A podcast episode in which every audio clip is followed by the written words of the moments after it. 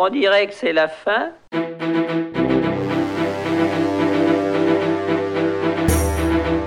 qu'il est difficile d'être le roi de la France. Tu serais pas un petit peu royal Tu serais pas de sang royal Numéro 1, j'appelle Clovis. Un royaume sans héritier, c'est la porte ouverte aux fratricides et aux assassinats de couloir.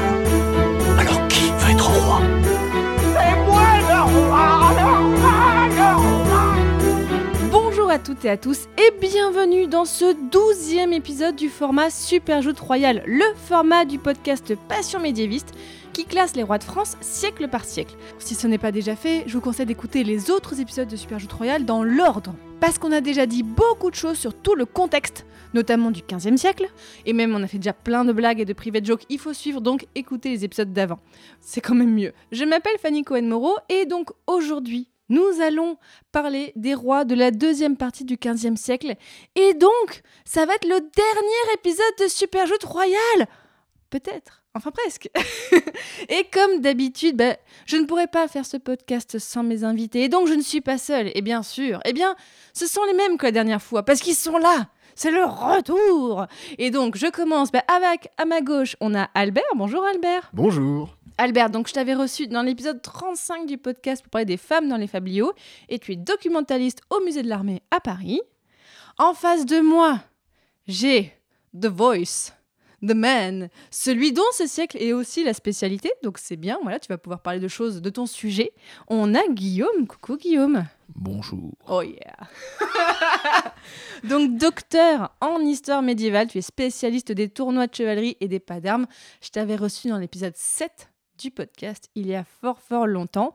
Et avec nous, bon, on l'a gardée parce qu'elle a bien bossé la dernière fois, vraiment avec tous ses points sur le côté administratif, on avait adoré. On a Clara, coucou Clara. Bonjour tout le monde. Donc Clara, je t'avais reçu dans l'épisode 12 de Passion médiéviste sur l'évêque Germain et tu es donc désormais conservatrice du patrimoine. Félicitations. Bah merci, comme quoi Passion médiéviste m'a porté chance. Ah bah oui, parce que la dernière fois qu'on avait enregistré, tu venais de passer les oraux, tu allais Je les venais de passer. passer mon tout dernier oral, donc j'étais fraîche et dispose. Ah bah fantastique.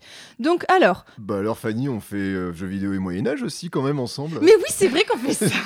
en fait, c'est que je fais tellement de formats dans ce podcast qu'on fait, oui, avec Albert, on fait aussi, on en a fait trois pour l'instant du format euh, jeux vidéo et Moyen Âge. On a fait sur Age of Empires 2, Sekiro et les Sims médiévales. Et puis bah, le prochain, on va parler de peste et de rats, hein, normalement, c'est ça. On devrait s'en sortir Faut, avec faut ça. qu'on se cale pour enregistrer d'ailleurs, faut qu'on en parle. Mais oui, c'est vrai qu'on fait plein de choses. Mais je vous avais aussi reçu euh, tous les deux, on avait fait un super jeu royal spécial au musée de Cluny sur des personnages du Moyen Âge avec euh, Actuel Moyen Âge, on s'était bien amusé. On avait fait une grosse baston. Ah, C'était trop bien, on s'était bien amusé. Alors, petit rappel sur le fonctionnement de ce classement. On classe les rois de France siècle par siècle, du plus utile au plus boulet d'entre eux, mais en toute mauvaise foi et subjectivité. Parce que des fois, je vois des messages, oui, euh, dans Super Joute Royal, vraiment, ils se prennent pour qui de faire ça? Ben, on se prend pour personne, et en fait, c'est tout le sujet. Si je puis me permettre, Fanny, Oui, si je puis me permettre d'ouvrir l'épisode par quelque chose.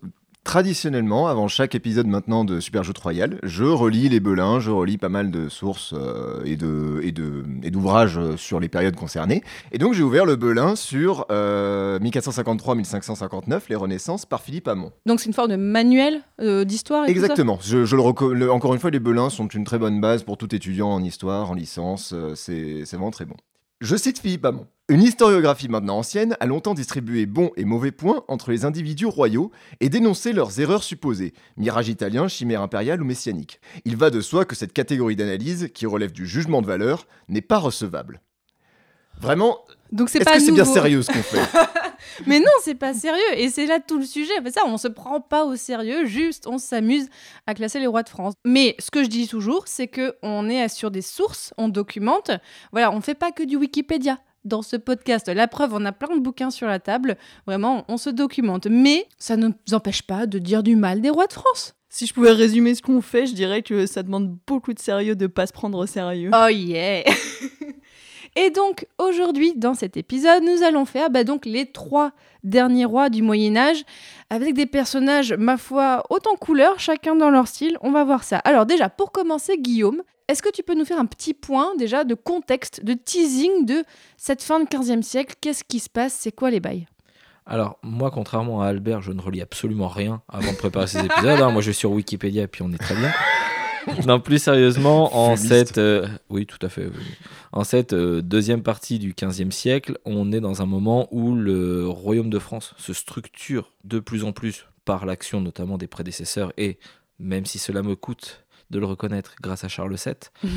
et euh, on est à un moment où on a un roi au début de cette deuxième moitié, donc Louis XI, qui va utiliser une certaine intelligence pour recruter beaucoup de personnes capables, et pas juste parce qu'ils ont un titre, pour organiser tout ça.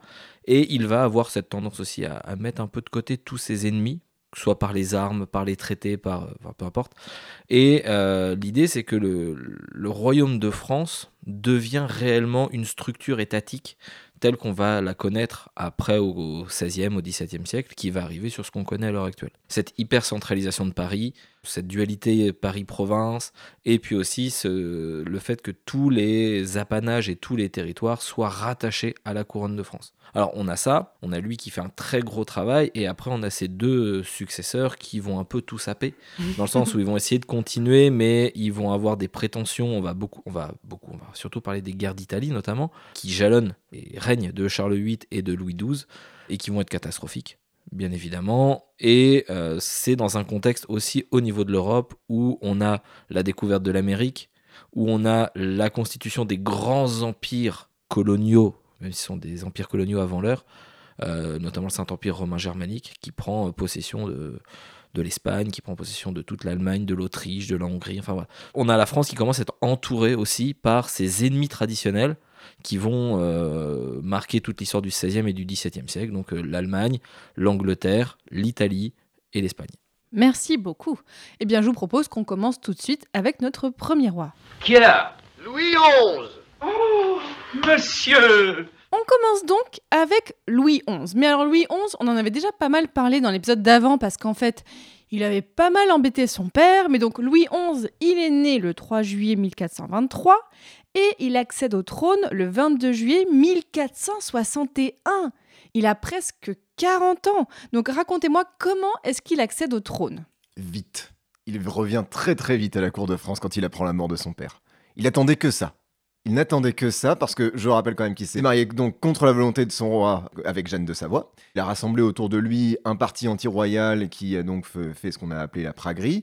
Il a donc passé une bonne partie de sa vie loin de la cour de France euh, en quasi-exil. Et euh, c'est donc euh, très très vite qu'il revient à Paris, non sans avoir pensé à se faire sacrer à Reims, histoire de, de se débarrasser, une, tirer un, un trait une bonne fois pour toutes sur le papounet.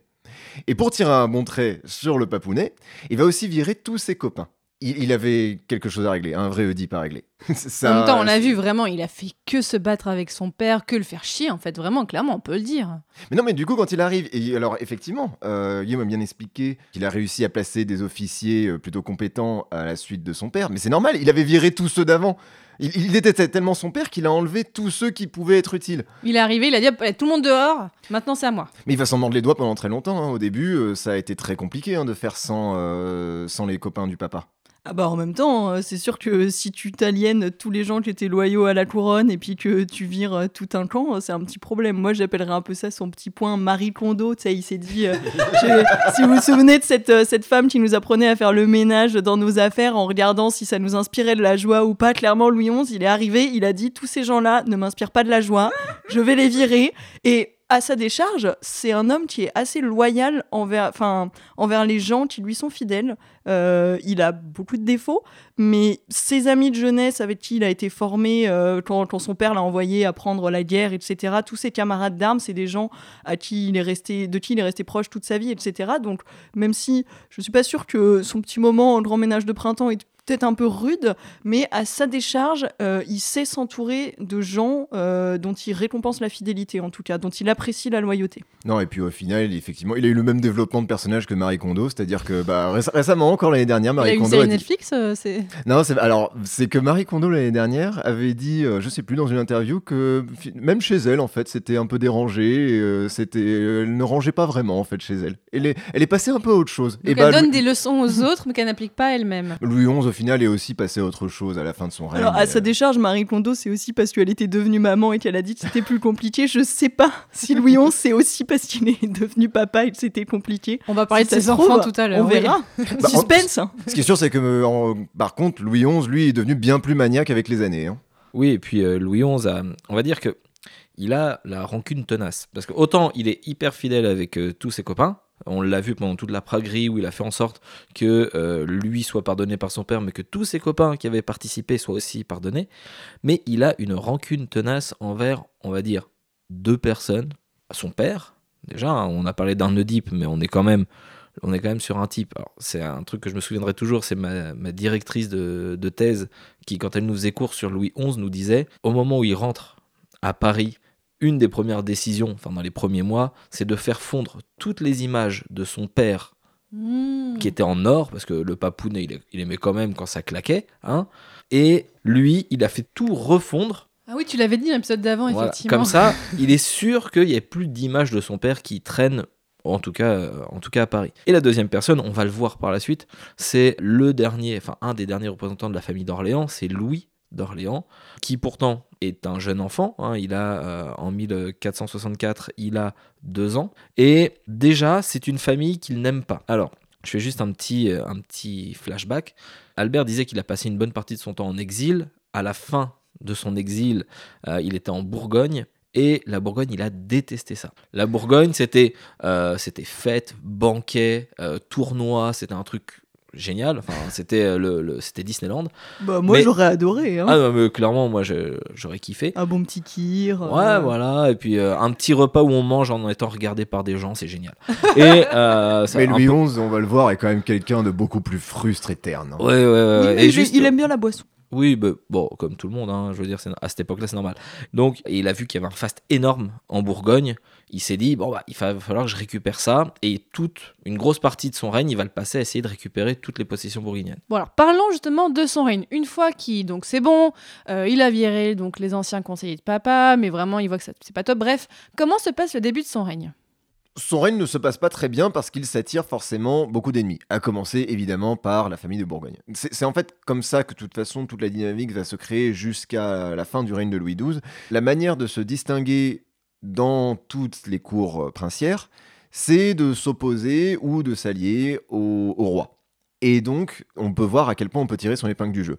Certains, donc de la moyenne noblesse, comme euh, par exemple un certain chevalier Bayard ou un chevalier de la Trémoille, comprennent que pour réargenter leur famille, il suffit de se mettre du côté du roi. D'autres, à l'inverse, font en sorte de se distinguer, y compris de leur propre papounet, en s'en opposant. Et donc, ils attirent à eux tous les ennemis, tous les frustrés des cours d'Europe. Résultat, Louis XI, pendant un bon moment, il est obligé de faire beaucoup de concessions parce qu'il s'est fait beaucoup d'ennemis d'un coup. Et d'ailleurs, attends, euh, on- parce que dans, je rappelle, dans ce podcast, on met des points. Est-ce que là, déjà, euh, l'histoire de comme quoi il a viré les conseillers, est-ce qu'on lui enlève des points pour Ah, ça moi, je lui enlèverais des points Marie Kondo, je lui remettrais des points loyauté, mais je lui enlèverais des points drama queen, clairement. Là, le côté secret et plein d'ennemis, être hyper rancunier, genre à un moment, ça suffit, t'es un roi, il faut quand même que On met tu quoi saches moins être 20 politique, quoi. Moins 20 pour début de règne ou vraiment Marie Kondo mais mauvais move Ah, là, on peut même mettre. En fait, un moins 25 parce qu'il va s'en mordre les doigts tout son, tout son règne. hein.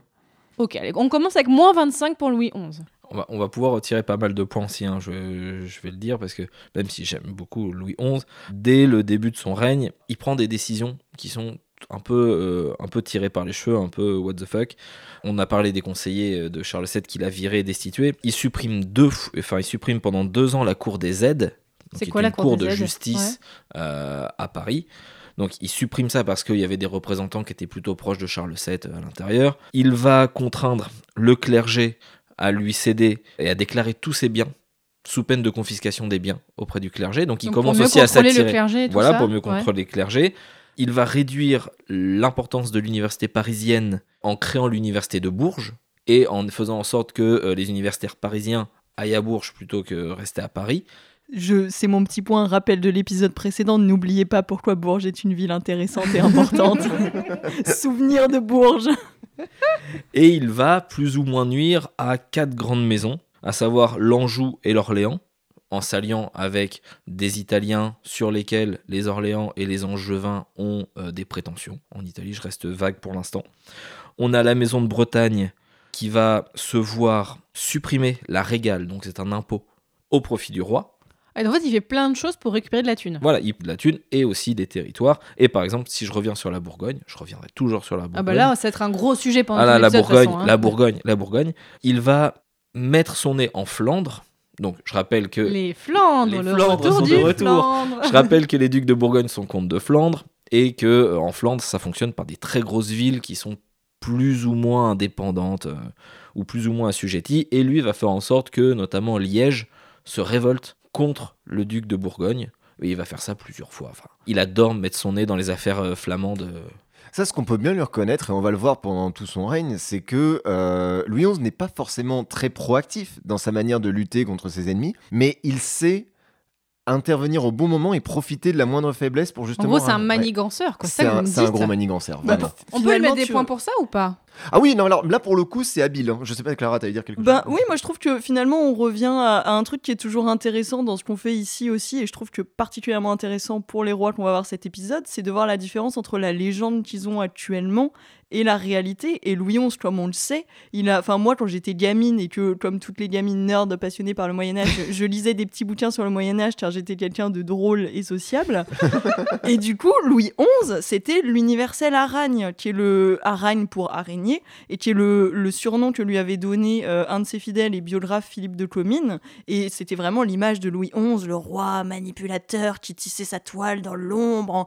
Et bon, on en est un peu revenu de cette image. Il n'était pas forcément si. Il a fait beaucoup de gaffes, il n'était pas si sournois et machiavélique euh, que ça. Mais c'est vrai qu'il y a ce côté où c'est un souverain qui est peut-être moins un roi comme on imagine le roi médiéval, le roi de guerre, le roi chevaleresque, le roi tout ce que vous voulez, et plus le souverain un peu parfois il a été assimilé à une sorte de roi bourgeois dans le sens où il pense plus euh, à ses sous, il pense en termes de À ses intérêts, voilà. ouais. Encore une fois, c'est un peu à nuancer et je voudrais revenir sur ce qu'a dit Guillaume. Moi, ce que je trouve intéressant, c'est cette histoire de, des différentes euh, familles euh, princières contre lesquelles il lutte.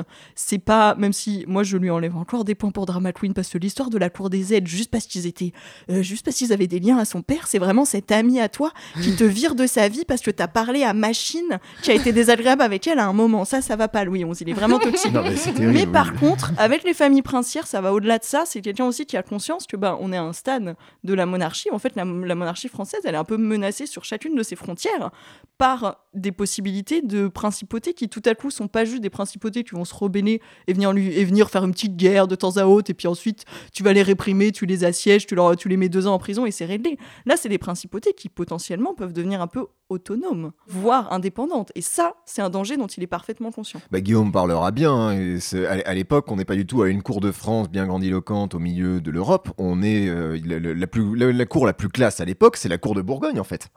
Donc là, on peut dire quoi? On lui met des points parce que si on enlève le côté euh, légende noire de oui, il a manigancé, c'est pas bien. Mais il a manigancé, mais il a bien joué son jeu. En fait, c'est le but. Il a joué le rôle politique. Oui, il a de- aussi défendu les, les intérêts d'une monarchie de France qui était à la fois en pleine reconstruction après la guerre de Cent Ans, mais aussi menacée par des trucs qui pouvaient s'élever dans le futur. Et, et, et tu, Albert, tu parles de la cour de France. La, bon, la cour de France est quand même beaucoup plus riche que toutes les autres euh, cours, euh, etc. Ils ont beaucoup plus de moyens. Enfin, j'a- j'avais regardé les chiffres. Euh, c'est quelque chose comme euh, 2 millions de livres de budget pour la monarchie annuelle à l'avènement de Louis XI. En comparaison, les plus riches, c'est la Bourgogne, ils ont 500 000. Ça fait 4 fois moins. Et la Bretagne, c'est à peu près 300 000. Donc on est quand même sur un état plutôt riche. Voilà, c'est c'est sans, sans commune mesure. Mais il n'empêche que la Bourgogne comme la Bretagne, ce sont à moitié des États souverains. Ils ont leur propre cour de justice, ils ont leur parlement, ils ont euh, leur propre administration, et donc c'est un vrai risque. Donc moi, je lui mettrais vraiment des points, genre lucidité là-dessus par rapport au risque des grands féodaux. Donc on lui met, allez, je vous propose bah, 20 points, si vous voulez, pour euh, stratégie. Stratégie, Hauteur de vue. Pourquoi Hauteur de vue. Hauteur de... 20 J'aime points. bien haute- ça. Non mais les points de Louis XI et les points Marie Kondo, les points hauteur de vue, c'est n'importe quoi. Ok, donc Le, le- le point de Rama, enfin comment dire, moi je, je préférais l'appellation de Rama Queen, hein, parce que, euh, encore une fois. Mais vraiment, t'arrives à 40 ans, Tu- tu- t'es là, tu Oui, hérites il a une énorme 40 principauté. ans, il a plus Euh, Retirer la pragmatique sanction, mais c'est. oh, bon. voilà, ces négociations, sur quoi ça débouche? Alors, ça débouche sur, je ne sais pas si ça va être des points intelligence diplomatique ou des points le pire père de l'année, mais, mais Louis XI a une fille qui s'appelle Jeanne. Jeanne, que l'on surnomme la contrefaite, parce qu'elle avait des différents handicaps physiques alors peut-être moteur, qui faisait que c'était un parti qui était très intéressant parce que c'était la fille du roi, Il l'a eu avec qui d'ailleurs? Avec la princesse de Savoie. Avec Jeanne de Savoie, Jeanne du de coup. Savoie. Avec Jeanne de Savoie, donc. Mais par contre, celui qui allait se marier pourrait pas avoir d'enfant avec. Donc, il ça, utilise C'est incroyable cette histoire, mais vraiment. Moi, il utilise. Jeanne, qui vient de naître. La pauvre. Oui, la pauvre, c'est horrible. C'est horrible. Elle Mais- vient de naître mais- en 1464 et en 1466, donc elle a deux ans, il la marie avec l'héritier de la famille d'Orléans, Louis, Donc il y a un cousin. un cousin qui a également des très forts liens avec la Bourgogne. Et alors, on la marie, c'est un super parti, c'est génial. Mais d'un autre côté, l'Orléanais est tellement puissante aussi comme famille. Il y a beaucoup de liens partout avec toutes les cours de France. Parce qu'ils ils ont des prétentions sur le royaume Ils de ont France. hein. des prétentions sur le royaume de France. Louis, techniquement, c'est l'héritier du royaume de France tant que euh, Louis XI n'a pas d'enfant. Ah oui, donc c'est quelqu'un de très Voilà. important. C'est pas juste un cousin, C'est vraiment le prétendant au trône. Et en, la mari- en le mariant avec sa fille qui est handicapée, il s'assure d'un certain côté que les Orléanais n'aient pas accès au trône, Ah, ou en tout cas qu'il n'y ait pas de descendance à l'issue du règne de le- du futur Louis XII. Il est incroyable. Ce- Enfin, ce move, tu dis, mais Hmm. vraiment, le gars, il a pensé à ça. Ah bah, c'est un move de jeu d'échecs, là. On est d'accord que... Oui. C'est un échec et pâte parce que finalement ça, ça ne va pas jusqu'au bout. Ne spoilons pas, ne Non, spoilons mais- pas, mais Alors c'est il y a un- une intelligence hyper fine de la part de Louis XI qui se dit je vais court-circuiter une des grandes familles françaises. Bon, d'un autre côté, il utilise un peu sa fille comme un pion et le handicap coup, de sa fille comme euh, l'Orléanais pouvait pas refuser le mariage. Parce que là, tu te dis, bah non, tu peux pas Bah refuser sur le papier le mariage, euh, t'as pas, pas de raison. C'est ça. Et du coup, les deux sont mariés en 1476. Et ils, ils sont tout petits, du coup, à cette Ils sont tout époque-là. petits, ils ont euh, 12 ans. Ok. Bah effectivement, bah, je trouve que sur ce fait-là, je propose qu'on enlève Nino Bête de points parce que c'est assez complexe. Bon, ok, il a ça. Ensuite, bah, donc son royaume, comment ça se passe? Qu'est-ce qu'il fait? Eh bien, il va s'agir d'abord de se débarrasser des dernières bandes d'écorcheurs qui restent euh, en Oui, c'est vrai. Et d'ailleurs, on en profite pour faire un petit point écorcheur.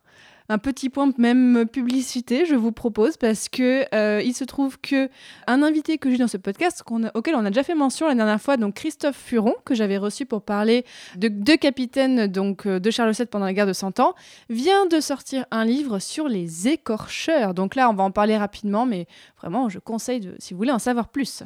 Bah, en fait, l'objectif de Louis XI est aussi de se débarrasser donc de ces bandes d'écorcheurs, donc de ces soldats démobilisés qui euh, continuent à ravager le plat pays une fois que et même alors les écorcheurs en l'occurrence c'est un petit peu plus compliqué encore parce que c'est des compagnies indépendantes et on peut les recruter, les dérecruter euh, et quand elles sont pas recrutées en général elles font un peu n'importe quoi. L'objectif de Louis XI est tout de même de reprendre une partie des réformes de son papa, comme quoi il n'a pas tout mal fait, euh, et de faire en sorte qu'il y ait des gens et des Français en particulier, en tout cas des sujets du Royaume de France, qui soient recrutables. Il comprend assez rapidement en plus que le système de francs archers qu'avait établi son père, ça ne marche pas. Donc les francs archers, qu'est-ce que c'était? C'était pour chaque paroisse, il devait y avoir un archer. Bon, très souvent c'était un arbalétrier parce que ça demandait quand même beaucoup moins d'entraînement. Malgré le coup d'une arbalète, c'est quand même mieux d'avoir quelqu'un, un truc qui tire tout de suite. Donc l'objectif était d'avoir en fait au moins une grosse bande de soldats mobilisables immédiatement.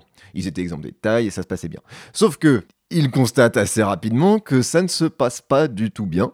Les soldats français, quand ils sont recrutés comme ça, sont complètement indisciplinés. Euh, ça coûte ultra cher, ça coûte 288 000 livres par an. Oui, c'est beaucoup quand on a vu tout à l'heure le budget. euh, Bah, c'est le budget du duc de Bretagne, quoi.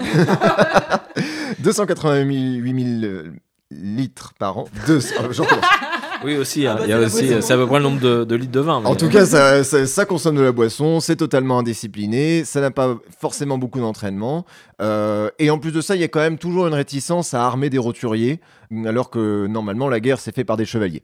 Donc, euh, après la bataille de Saint-Jacques-la-Brise, où ils arrivent in extremis à exploser 5000 Suisses extrêmement bien, euh, extrêmement farouches. Mais qu'est-ce qu'ils venaient faire là, les Suisses? Alors, c'est une histoire assez compliquée. D'accord, Euh, non, bah alors, ne rentrons pas dedans, mais juste, ok, les Suisses. Non, mais sont là. moi, je suis impressionné par contre qu'ils aient réussi à battre les Suisses parce que les Suisses, ça fait quand même euh, quelques décennies que euh, c'est c'est les gens qu'on n'a pas envie d'affronter sur le champ de bataille. hein. Et Louis XI, il le sait parce qu'il a, il a fait des campagnes euh, en Allemagne où il a été impressionné par la valeur des Suisses. Euh, il rigole pas. hein. Ne pas sous-estimer des petits Suisses avec une pique. hein. Et bah justement, c'est à celle-là, c'est à Saint-Jacques-la-Brise où il est où il est impressionné par le courage des cantons suisses, donc qui arrivent à euh, en mobilisant donc 5000 hommes seulement et en serrant très fort donc euh, les rangs avec donc tu mêles au milieu des rangs de piquets, tu mêles euh, de- de- y a- y a- au milieu, t'as un garçon qui sait pas du tout se battre, et puis autour, t'en as deux qui savent très bien se battre, et comme ça, ça fait illusion. Ça permet d'arrêter à peu près Ça fait un n'importe petit quel sandwich en fait. Exactement, ça fait un bon petit sandwich. Ah non, mais c'était très fraternel hein, euh, chez les Suisses.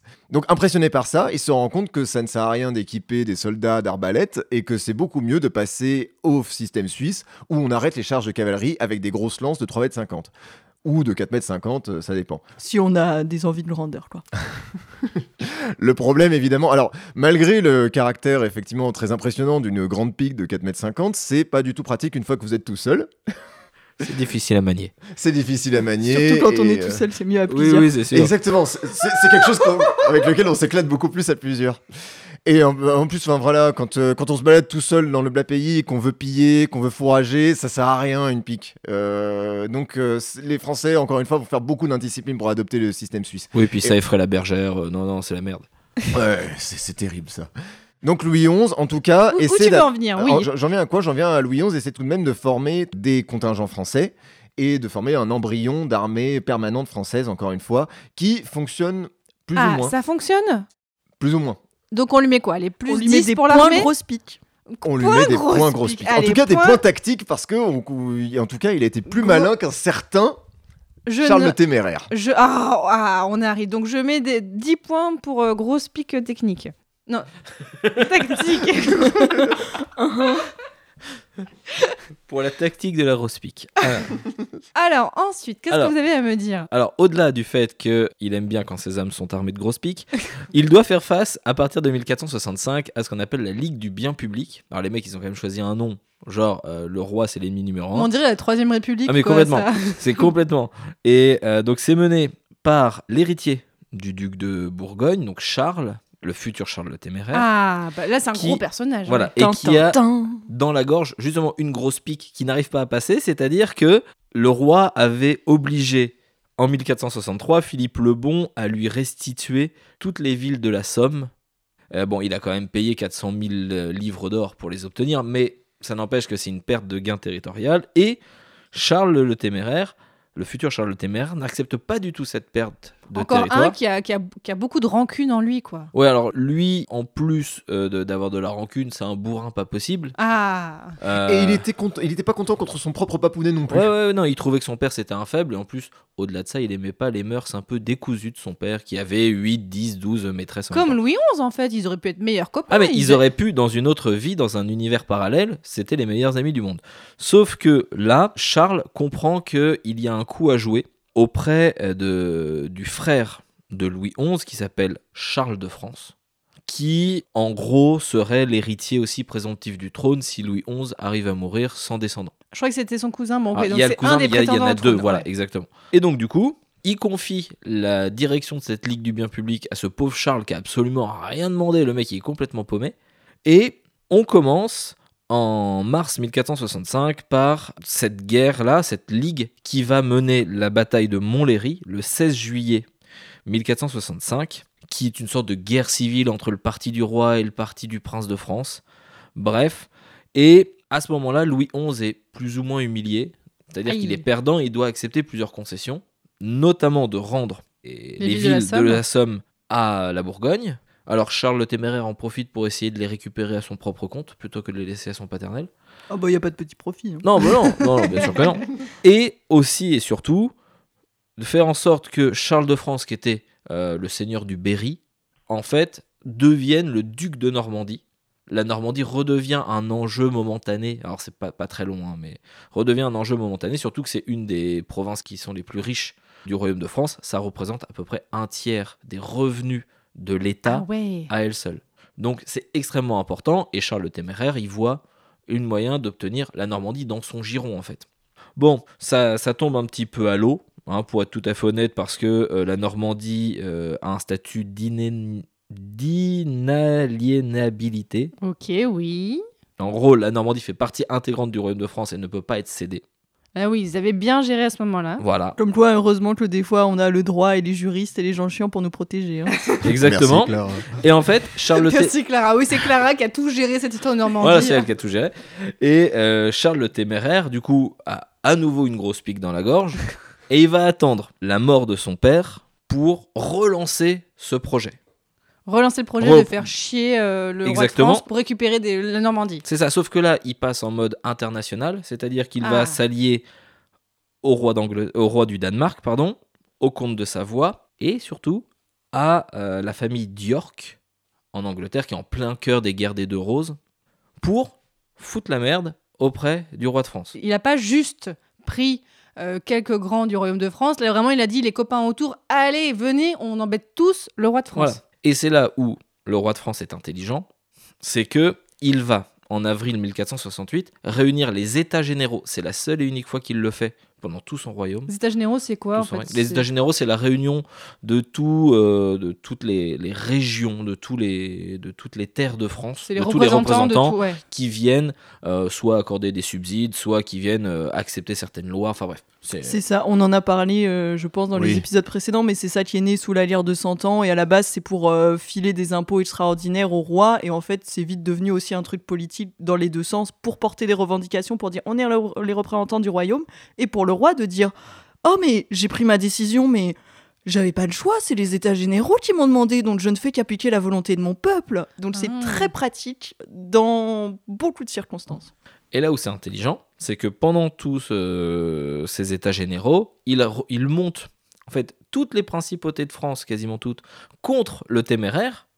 Ah. Il retourne la situation et ça finit par le, la signature d'un traité avec Charles de France et le duc de Bretagne qui promettent de ne plus jamais s'associer aux téméraires. Donc à partir de ce moment-là, en fait, les, les quelques euh, points d'accroche que pouvait avoir le téméraire en France, en fait, sont complètement perdus et lui, il s'assure, on va dire, une paix relative avec les autres seigneurs de son royaume de France. Et du coup, comment ça se passe par rapport à l'opposition contre les autres des autres pays là, euh, contre lequel euh, Charles le Téméraire avait réussi à réunir?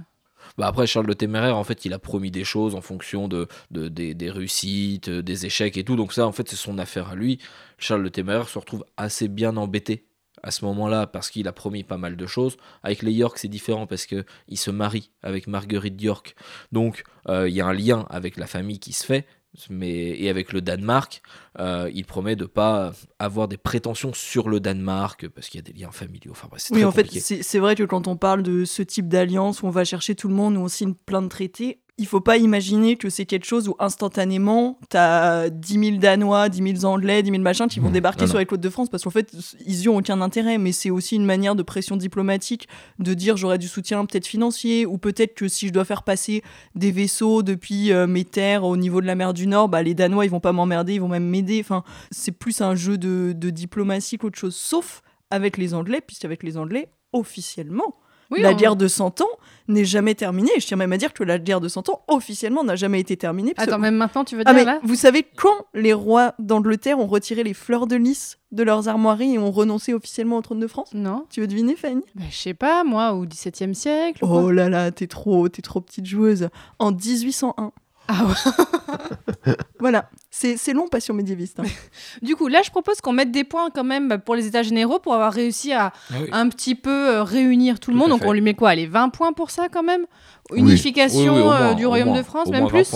On peut même aller Ah 25 oui, parce si que vous voulez. c'est vrai que le 25, point, le point retournement de ouais, situation, quand il est dans une situation hyper bordélique de tous côtés et il réussit à tirer son épingle du jeu et à retourner tout le monde contre le téméraire, c'est vrai que impressionnant. Ok, alors ensuite, qu'est-ce qui se passe? Donc là, on est quoi à peu près à la moitié de son règne? Ça fait que ça fait quand même pas 10 ans qu'il est sur le trône. Qu'est-ce qui se passe? Bah, en fait, à la suite de cet échec de la Ligue du bien public, Charles le Téméraire revient, encore une fois, c'est une punaise de ligue, mec. Oh non Et- ah Oula, attention si, si, si, si, il, il- il s'accroche. Louis XI se dit, ok, on va essayer de calmer les choses. Alors, officiellement, officieusement, on va voir que pas du tout, mais officiellement, il dit, on va essayer de calmer les choses. Je m'en vais voir le duc de Bourgogne. Il est à Péronne, dans une des terres euh, de la Bourgogne, et il dit, allez, on va traiter ensemble, on va signer un traité en disant, c'est bon, on est copains, euh, ou en tout cas, on a hâte de se taper dessus. Le duc de Bourgogne se doute qu'il y a un traquenard derrière. Duc de Bourgogne, Charles de Téméraire. Charles le Téméraire accepte l'entrevue, il se voit dans le château du duc, et le duc apprend que, juste avant l'arrivée du roi, que deux jours avant, eh bien, le roi de France a fait en sorte que les Liégeois se soulèvent à nouveau. Bon, il y a toujours des problèmes avec euh, la ville de Liège, mais que les Liégeois se soulèvent à nouveau contre leur duc. Mais est-ce que c'est vraiment lui qui a provoqué Oui, cette moi révolte c'est ce que j'ai dire. Ça, c'est toute la question. C'est un des l'entrevue de Perron, c'est comme l'universel Aran, c'est un des trucs. Moi, quand j'étais petite, dans mes bouquins, je lisais ça, et c'est vrai qu'à l'époque, on disait oui, Louis XI, il a manipulé, il était vraiment malhonnête avec le téméraire. C'est vrai que qui se passe officiellement, c'est qu'il y a des ambassadeurs de Louis XI qui quittent la ville juste euh, juste avant euh, le bordel, et donc tout le monde se dit bon, la corrélation est pas dure à faire. Mais est-ce que jusqu'à quel point c'était vraiment Louis XI qui l'a coordonné ou simplement ça lui bénéficiait parce que Louis XI, après, évidemment, officiellement, il dit non, non, mais je vais aller réprimer ça. Enfin, il, accompagne le téméraire pour aller réprimer euh, l'insurrection de Liège. Euh, Je veux dire, officiellement, il peut pas soutenir. En tout euh, cas, ça lui sert de prétexte un- à ce qui va se passer à Péronne, en fait, j'ai l'impression, cette histoire-là. bah, ça, en fait, ça, ça fait que le téméraire, tout à coup, alors qu'il est en pleine négociation avec Louis XI, se retrouve dans une position beaucoup plus compliquée que prévu. Non, parce qu'on te voit venir là, Guillaume. hein, mais euh, c'est Philippe Ah de bon Comines, qui a traité l'événement, donc qui est le chroniqueur le plus connu, en tout cas, de, de cette Et époque-là. qui est un traître parce que c'est un transfuge bourguignon qui est allé à la cour de France. Mais voilà, c'est un traître, et en plus, qui a donc euh, jeté un regard extrêmement noir sur cette entrevue de Péronne, qui n'est pas si catastrophique qu'on le dit. Alors, qu'est-ce qui s'est passé à Péronne Alors, à Péronne, du coup, le roi de France se retrouve obligé de donner la Champagne à son frère, Charles de France. Parce qu'il y a toujours Charles de France qui est utilisé par Charles le Téméraire comme, comme point de. comme pivot, en fait. Alors qu'en plus, euh, lui, il s'en fiche un Ah, peu. il- Charles de France, tu lui donnes une principauté, tu le mets quelque part, il est content. C'est même pas, il a même pas l'ambition d'être, euh, je sais pas, comme Gaston d'Orléans ou Louis XIII, avoir ce côté, genre j'aimerais être roi à la place du roi. Même pas, tu lui files une principauté, il se dit, oh c'est sympa la Normandie, ah vous m'envoyez ailleurs, oh c'est sympa aussi. Et vraiment, c'est juste un pion pour tout le monde. Dieu merci, il est pas monté sur le trône. C'est un teubé, le mec. Et, non, mais clairement, et si on devait faire un, un super euh, joute royale vers, édition frère de roi, euh, c'est un des pires. Mais c'est surtout que euh, Louis XI, du coup, est emmené dans les bagages avec Charles le Téméraire. Alors, il n'est pas fait prisonnier, hein, mais il est emmené à Liège, où il doit assister lui-même à la répression. J'avais vu comme quoi il est peut-être été fait prisonnier à ce moment-là. Oui, alors non, non, non. Ah. Alors, de toute façon, un roi, quand il est fait prisonnier, euh, objectivement, même s'il est foutu dans un château, euh, il a des serviteurs, il a des banquets, il participe à tout. Il faut se Oui, calmer, c'est quand même un que roi. ça, ça, fait, ça fait désordre quand même Oui, de bon, faire on- prisonnier on- un roi de France. On a eu un roi de France qui l'a été et qui s'est reconstitué prisonnier tout seul, hein, Jean le Bon. Souvenez-vous. euh, Oui, voilà, c'est vrai, Jean le Bon. Non, Previously, euh, bref. Dis- disons Et- que Louis XI est forcément sous pression parce qu'il y a plein de troupes du téméraire et qu'il y a le téméraire, mais Louis XI, il est venu à l'entrevue de Péronne avec ses troupes à lui. hein. Enfin, ils sont bêtes Oui. ni l'un ni l'autre, donc c'est Oui, pas non il n'est pas venu avec quatre pélos. Voilà, en quoi train de défendre. Oh non, je suis tout seul, entouré de plein de soldats avec leurs grosses pipes. Non, c'est pas comme ça que ça s'est passé. Et du coup, euh, il participe à la, à la répression. Et chose intéressante, il y a un moment d'accalmie qui se crée entre les deux parce que pendant la nuit, pendant une nuit, non, alors, non ils Attends, dorment dans la même tente, mais Hein ils ne, ils sont chacun dans leur lit. Encore une histoire Enfin, de grosse pique, pardon. Mais Voilà. ah, bref, arrêtons Peut-être que Louis XI a montré sa grosse pique, mais on ne sait Non, pas. Toujours non. Il y a des est-il enfants que. qui écoutent ce podcast, attention. N'oublions pas, je suis désolée pour les parents. Voilà.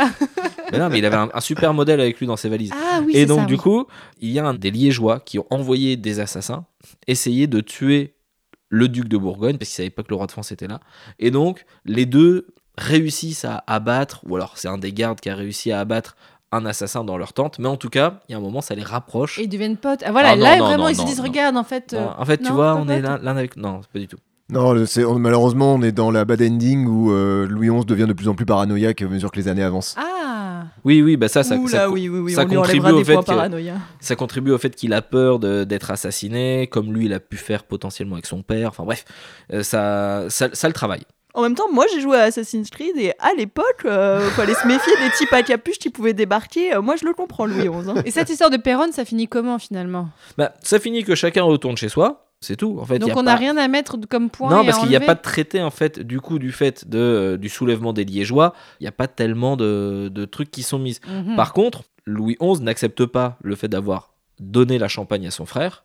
Et en fait, bah non, mais ce que, ce que disait Clara, c'est un peu un teubé le mec. Donc on lui donne, finalement, on lui dit non, mais attends, on reprend la Champagne, on te donne la Guyane. Et on dit oh super, cool. La Guyenne Oui, le retour de la On a Guyane. la Guyenne Mais d'ailleurs, ça c'est Profitez-en parce qu'on va pas tant en parler que ça. hein. Normalement, Oui. c'est réglé cette histoire. Malheureusement, la Guyenne va. Enfin, malheureusement ou heureusement, j'en sais rien. Je sais pas pourquoi je suis pro-Guyenne tout à coup. Mais la Guyenne va un peu disparaître. euh, Mais finalement, ce que je trouve intéressant d'ailleurs, c'est que on n'est pas si loin après la fin de la guerre de 100 ans qui a quand même débuté pour des enjeux autour de la Guyenne. Et Louis XI, il a pas de souci à leur filer à son frère, héritier du trône plus qualitatif.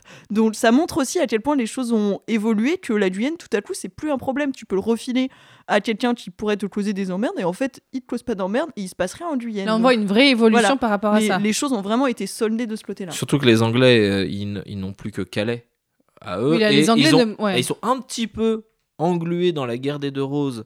Ils ont clairement autre chose à faire. Sachant que alors Louis XI va essayer pendant un moment de s'allier aux Lancastres. Donc les ennemis des York qui sont soutenus par les Bourguignons, tu vois, tu comprends le truc Oui. Euh, Bon, ça fonctionne pas.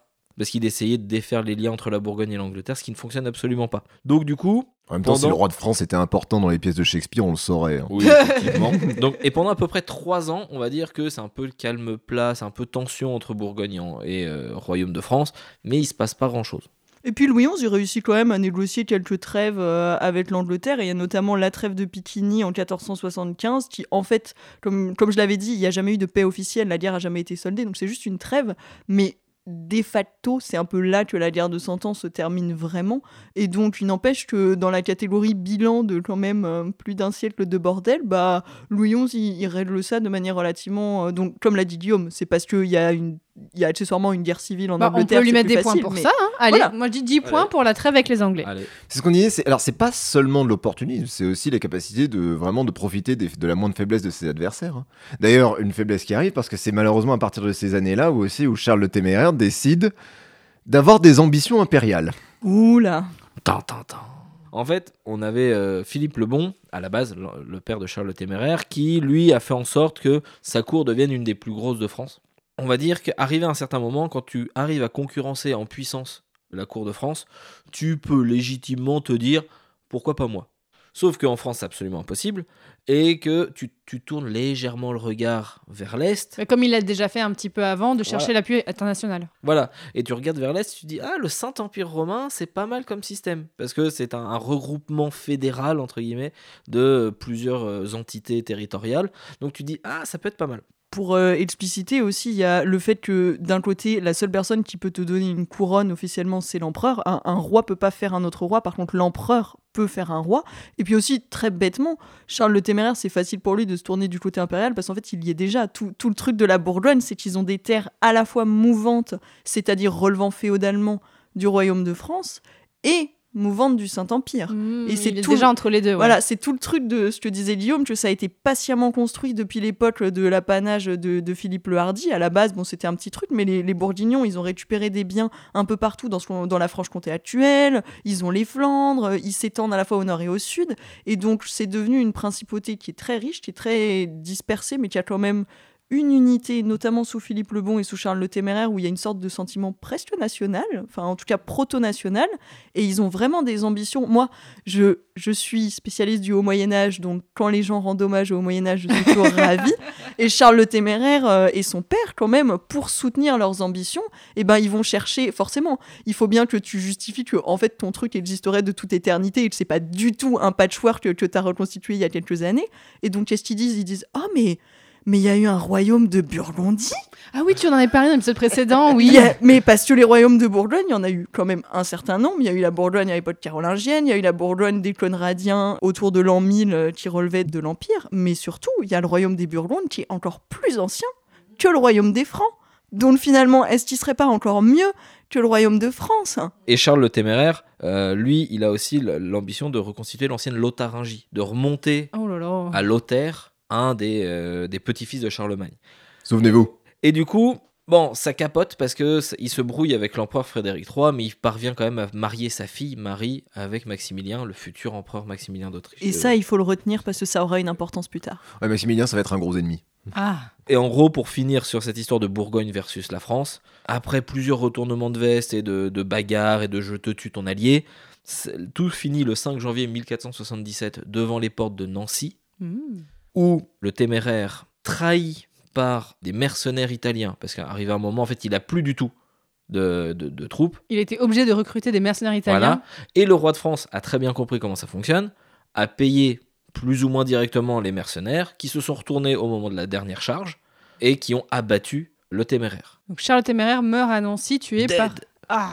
Et le téméraire, il avait plus de troupes, notamment parce que des Suisses Oui, et, et- l'ont battu à oui, oui, couture. il, a, il a fait la mauvaise expérience des très longues piques suisses. Exactement. Donc je vous propose qu'on mette des points à Louis XI pour avoir réussi à régler l'histoire de Charles le Téméraire. Ah, C'est un très bon move. Moi, je lui mets des énormes points Bourgogne parce qu'en fait, c'est très facile de regarder l'histoire après coup et de se dire on a souvent dit oui, mais la principauté de Charles le Téméraire, elle pouvait pas marcher, ça pouvait pas faire un royaume, machin. En réalité, il y avait beaucoup de trucs très solides qui pouvaient marcher.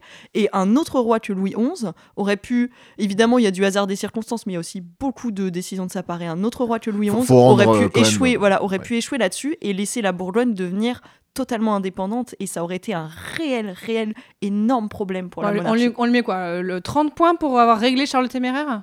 Oh, je mettrais même plus, honnêtement. Ah oui, parce que là, il va s'emparer de toute la Bourgogne. hein. Ah, ok, alors on met quasiment, 50, quasiment, quasiment. Ah, moi, je mettrais, moi, je 40. mettrais 40. ouais. 40, 40 parce que points. il y a- Ouais, c'est vrai, Oui, pas toute la. Il y a des trucs qui va un peu merder, donc il repère 10 points, mais 40 pour avoir quand même euh, assuré là-dessus. quoi. Avec une mention spéciale de nos amis suisses. Alors là, pour l'instant, je vous dis, on est à 80 points hein, pour Louis XI. Donc on est quand Et- même, il, il est, il est pas mal. Hein. Et c'est même pas fini parce que je voulais dire du bien de lui aussi sur la façon dont il a réglé la question de l'Anjou. Allez, vas-y, parle-nous de l'Anjou. Parce que on a parlé de plein de principautés, on a parlé d'Orléans, on a parlé de la Bourgogne, mais mais il y en a une qu'on a un peu oubliée, c'est l'Anjou. T'en as parlé dans l'épisode précédent, comme quoi l'Anjou est vraiment important finalement, et Ah toujours non, un peu là, se Il place. se passe beaucoup de trucs et en fait les, les Angevins, déjà c'est important parce qu'on va en parler pour les rois suivants, mais en fait ça fait partie de toutes les principautés qui auraient peut-être pu échapper au royaume de France, alors pas parce qu'ils avaient des grandes ambitions comme Charles le Téméraire, mais parce que ça peut arriver avec des mariages, avec des machins. Et en fait, ben, l'Anjou sous Louis XI, c'est la question de la succession de celui qu'on a surnommé le roi René, qui était, qui était surtout duc d'Anjou, mais on l'appelait le bon roi René parce qu'il était très gentil et un peu bébête. Et roi, parce que les Angevins, officiellement, ils ont des droits sur la couronne de Naples. Ils les ont jamais eus, ils ont jamais réussi à les avoir, mais il y a très longtemps, la papauté leur avait donné ça, et du coup, ils continuent à dire, mais si, si, si, on est roi. Et du coup, ben, René, il se trouve que c'est un type un peu vieux, son fils est mort, mais il a un petit-fils et un neveu, et donc il a quand même la Provence, l'Anjou, la Lorraine et le Barrois, le Barrois qu'on appelle mouvant, donc la partie qui meut du royaume de France, qui est féodale, tout ça. Et du coup, bah, René, il fait son testament, puis il dit bah, J'ai deux héritiers, je leur lègue mes biens. Et Louis XI, il dit Comment ça? Comment ça, je vais pas laisser une principauté s'échapper? En plus, il y a la Lorraine. La Lorraine, c'est pas loin d'un certain duc de Bourgogne. Il a pas envie qu'il s'allie là-bas. Et du coup, bah, il va faire pression sur René d'Anjou et ça culmine quand même avec un procès en lèse-majesté contre René d'Anjou. Donc, euh, c'est en 1476, euh, parce que René, il essaye de s'allier avec le duc de Bourgogne. Et du coup, ben, grosse pression. Et comme René, c'est quand même l'oncle de Louis XI, ils arrivent à s'entendre. Et donc, ben, adieu testament. Louis XI récupère l'Anjou, il récupère le fameux Barrois mouvant. Et donc, le neveu de René récupère quand même des trucs, il récupère la Provence. Mais coup de chance, il n'a pas d'héritier non plus. Et donc, devinez à qui il les lègue? À Louis. XI. Mais Et oui, donc, c'est ouais. la, c'est la première fois officiellement que le royaume de France s'étend géographiquement au-delà de ce qu'on appelle les quatre rivières, c'est-à-dire le Rhône, la Saône, la Meuse et l'Escaut. Le royaume de France dépasse ses frontières historiques et accessoirement récupère des droits sur Naples. Et si Et s'ils en faisaient quelque chose plus tard Je ne sais pas. Bon, déjà, on va lui mettre quoi? Allez, euh, 30 points pour ça, pour l'extension du royaume et tout ça. Oui. Ouais, et, et moi, je rajouterais 10 points coup de bol ou chance de cocu. Parce que sa sœur, Madeleine de France, était la femme du comte de Foix. Ok. Ok, le comte de Foix meurt. Et Madeleine, elle devient régente donc de, de Foix, mais aussi du royaume de Navarre. Ah. Et qu'est-ce qui se passe-t-il donc? Qui est-ce qui est convaincu ou qui donne volontairement ses terres à son, à son petit frère, ou à son grand frère plutôt? Eh ben c'est Madeleine. Donc le royaume de France à ce moment-là récupère la possession. Attends, de- elle déshérite son propre fils? Non, elle n'a pas d'héritier. Ah, d'accord. Et elle, elle donne la Navarre aussi au royaume de France. Donc le royaume de France, pouf Waouh Allez, Et- bah 10, 10 points pour la Navarre, c'est pas mal. Et alors, comme il a derrière la tête que, enfin, il sent qu'il va pas tarder à, à passer la- la ma- l'arme à gauche, pardon. Il a une fille qui s'appelle Anne et son mari qui s'appelle Pierre de Beaujeu. Il va leur donner une terre pour qu'ils aient suffisamment de revenus pour pouvoir être régent par la suite du royaume de France en attendant que le Charles devienne euh, Ah, adulte. oui, on, on en a, oui, il a, il a on un a fils. pas parlé. Oui, Mais il a du- un fils qui est, ouais. qui est jeune, mais il a un fils. Ça, ça. va, il a réussi à assurer euh, l'héritage du royaume de France. Et donc, du coup, par un truchement dans les années précédentes, il a récupéré l'Armagnac. Je rappelle, hein, le- les Armagnacs contre les Bourguignons, bref, tous ces territoires du sud de la France. Eh bien, il les donne à sa fille et à son mari pour qu'ils aient un territoire suffisamment puissant, pas très loin de la Navarre d'ailleurs, pour qu'ils puissent ensuite avoir suffisamment. Bah, je veux bien qu'on en parle un petit peu parce que c'est vrai que c'est assez rare, en tout cas de tout ce qu'on a dit, d'avoir des rois de France qui confient autant de pouvoir à leurs filles. Surtout que c'est- effectivement, c'est pas une époque qui est- où on va beaucoup mettre en avant. Enfin, en tout cas, sur ce super joute royal, euh, malheureusement, dans l'ensemble, les reines ont occupé très peu d'espace. Et là, même, c'est pas une reine, enfin, c'est une fille là, de roi. C'est une, voilà, une, Oui, une et elle va, princesse. elle va assurer un rôle incroyable. Et c'est vrai que Louis XI, là, on est parti pour lui donner beaucoup de points, mais de fait, quel que soit ce qu'on peut penser du personnage, je sais pas, humainement, moralement, selon des petits critères comme ça, il n'empêche que le bilan concret à la fin de son règne. Alors, il a fait des conneries dans la, gestion de l'héritage bourguignon du téméraire. On, on va pas rentrer dans les détails, mais il a quand même fait des conneries là-dessus. Il aurait pu mieux gérer, mais il n'empêche concrètement que il a évité le départ de la Bourgogne, il a étendu les frontières euh, du Royaume de France, il a beaucoup stabilisé. euh, moi, je voulais parler un peu de l'administration, mais il a beaucoup stabilisé son administration et notamment, c'est quand même le premier roi à autoriser un de ses secrétaires à imiter sa signature. Alors bon, Oh. c'est juste parce qu'il aime pas. euh, C'est aime important, les il aime pas la voilà, il aime pas la paperasse, euh, donc ça l'arrange. Mais il n'empêche que en fait, ça préfigure les secrétaires de la main du roi et ça préfigure des personnages qui vont être de plus en plus importants dans la monarchie moderne. Et donc, il a aussi préfiguré beaucoup de choses de l'administration royale euh, des, des décennies et siècles suivants. Et donc, il y a quand même un excellent bilan. Et c'est vrai que le bilan, je laisse une régente extrêmement compétente et j'ai pas peur de faire confiance à ma fille. C'est un move audacieux et qui paye. Et Bah, c'est ça, un excellent rattrape, choix. euh, ça rattrape son comportement avec son autre fille en fait. Parce que j'allais Oui. dire, on lui met Oui. des points bon père, ben ah, Ah pas non, trop, on n'y hein. met pas des points Non, bon non. père. hein. On- calculateur, oui, mais bon père, absolument pas. hein. On- je pense qu'on peut lui enlever des points, genre mauvais père. Ça, c'est clair que. C'est vrai qu'on n'a pas mis, on n'a pas enlevé des points tout à l'heure par rapport euh, à sa fille. Ah oui, non, c'est horrible. J'avoue que la façon dont il utilise Jeanne, euh, qui en plus, euh, enfin. Mais en même temps, il se rattrape avec Anne, donc euh, on va pas lui enlever des points par euh, rapport à ça. Je propose de conclure sur Louis XI, sur la fin de sa vie. Sur- Effectivement, on peut lui donner un bilan extrêmement positif au niveau de l'administration. Certains en font même l'inventaire de la des poste. points, on peut, parce qu'on a mis bon. des points sur extension du royaume, on peut lui mettre 20 points pour administration, euh, good move, euh, Ouais. bonne gestion administration. Moi, ça me va. Allez, 20 Et puis, points. je lui laisserai des points pour avoir relativement préparé les choses pour son successeur, parce que. Ah. Son fils est quand même jeune et donc il lui laisse, comme je dis, il lui laisse une régente très compétente et, et Anne de Beaujeu, elle est extrêmement respectée et d'ailleurs elle va rester, on en parlera après, mais elle va rester conseillère à la cour de son frère après, elle est extrêmement respectée et donc c'est un très bon choix de la part de Louis Bah, XI. je lui mets 10 points pour ça, si vous voulez, Voilà, donc préparation de ouais. régence. Il donne quelques bons conseils à son fils, bon, pas que, mais. Et puis, il l'a éduqué de manière à peu près. Enfin, il y a un truc qui me fait beaucoup rigoler en tant que latiniste, c'est que il paraît qu'il a refusé que son fils, le futur Charles VIII, apprenne le latin. Par contre, il lui a fait apprendre l'italien. Bah, Louis XI, c'est quand même un type qui a été éduqué euh, entraînant avec des écorcheurs à la guerre, machin. C'était pas un grand, un grand ami de la littérature ou de etc. Par Charles contre, VIII non plus d'ailleurs. voilà. va Par contre, son fils, il lui fait lire plein de romans de chevalerie. Il lui fait parler l'italien. Bon, peut-être qu'il aurait peut-être dû un peu moins, vu ce que ça a fait à son fils, mais il s'est un peu quand même, il a fait quelques bons moves pour laisser un royaume à peu près fonctionnel à son fils, et on peut pas en dire autant de tous les rois. Guillaume, parce que tout à l'heure, tu as dit oui, j'ai plein de points à enlever euh, à Louis XI. Bah, depuis tout à l'heure, on lui met des points, on lui Oui, enlève je rien sais, en je fait. contribue à, mettre des points à celui qui a, qui a contribué à la mort de mon cher Charles le Téméraire. Bah Mais oui, là, là, vraiment, euh, depuis tout à l'heure, t'as rien à envoyer. hein. Non, et puis c'est surtout qu'il y a encore d'autres choses qu'il a fait pendant. On n'en a pas parlé, mais par exemple, au niveau économique, il a une, un rôle extrêmement important parce qu'il a redynamisé les régions, euh, notamment en, en créant des foires qui ont une portée plus ou moins internationale. Il a. C'était peut-être un roi de gauche, parce qu'il a fait venir des ouvriers étrangers. De la main-d'œuvre étrangère quand, la- quand il en manquait en France. Mais pour redynamiser la France, justement, bien.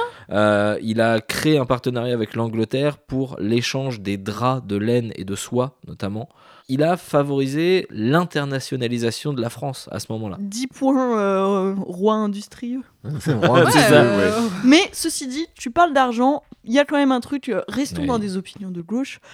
Louis XI, c'est quand même un roi qui, sous le règne de Louis XI, les, les impôts directs du roi de France, la taille, atteignent un pic qu'ils avaient jamais atteint jusqu'ici. Il me semble que c'est plus de 5 millions de livres annuels. Ça va redescendre sous ses successeurs. Et bon, après, ça va connaître quelques envolées au cours du XVIe siècle. Et, en- et à côté, Louis XI, ce sera du pipi de chat. Mais à l'époque, c'est vraiment des sommets sans Ouais. précédent. Il Et d'ailleurs, euh, quand il meurt, un des premiers trucs qu'on dit aux États généraux euh, à la Régente, c'est euh, le pays est exsangue, le pays est drainé, on n'a plus un rond. Alors bon, on dit toujours ça, mais de fait, il a vraiment énormément augmenté les impôts et Bah, on peut enlever des points pas- pour voilà. impôts. On peut Ouais. enlever, si vous Oui, voulez, oui, des points, oui. moins, moins 10 parce que trop d'impôts, ça point ISF. Bah, parce que pour, pour euh, contraster effectivement toute cette reprise économique à la fin, euh, la fin du règne de Louis XI est beaucoup moins drôle parce qu'il y a une crise, euh, il y a une famine, une crise subsidiaire, et en plus de ça, Louis XI n'arrive pas à faire grand-chose pour rétablir la situation parce que lui-même il devient paranoïaque.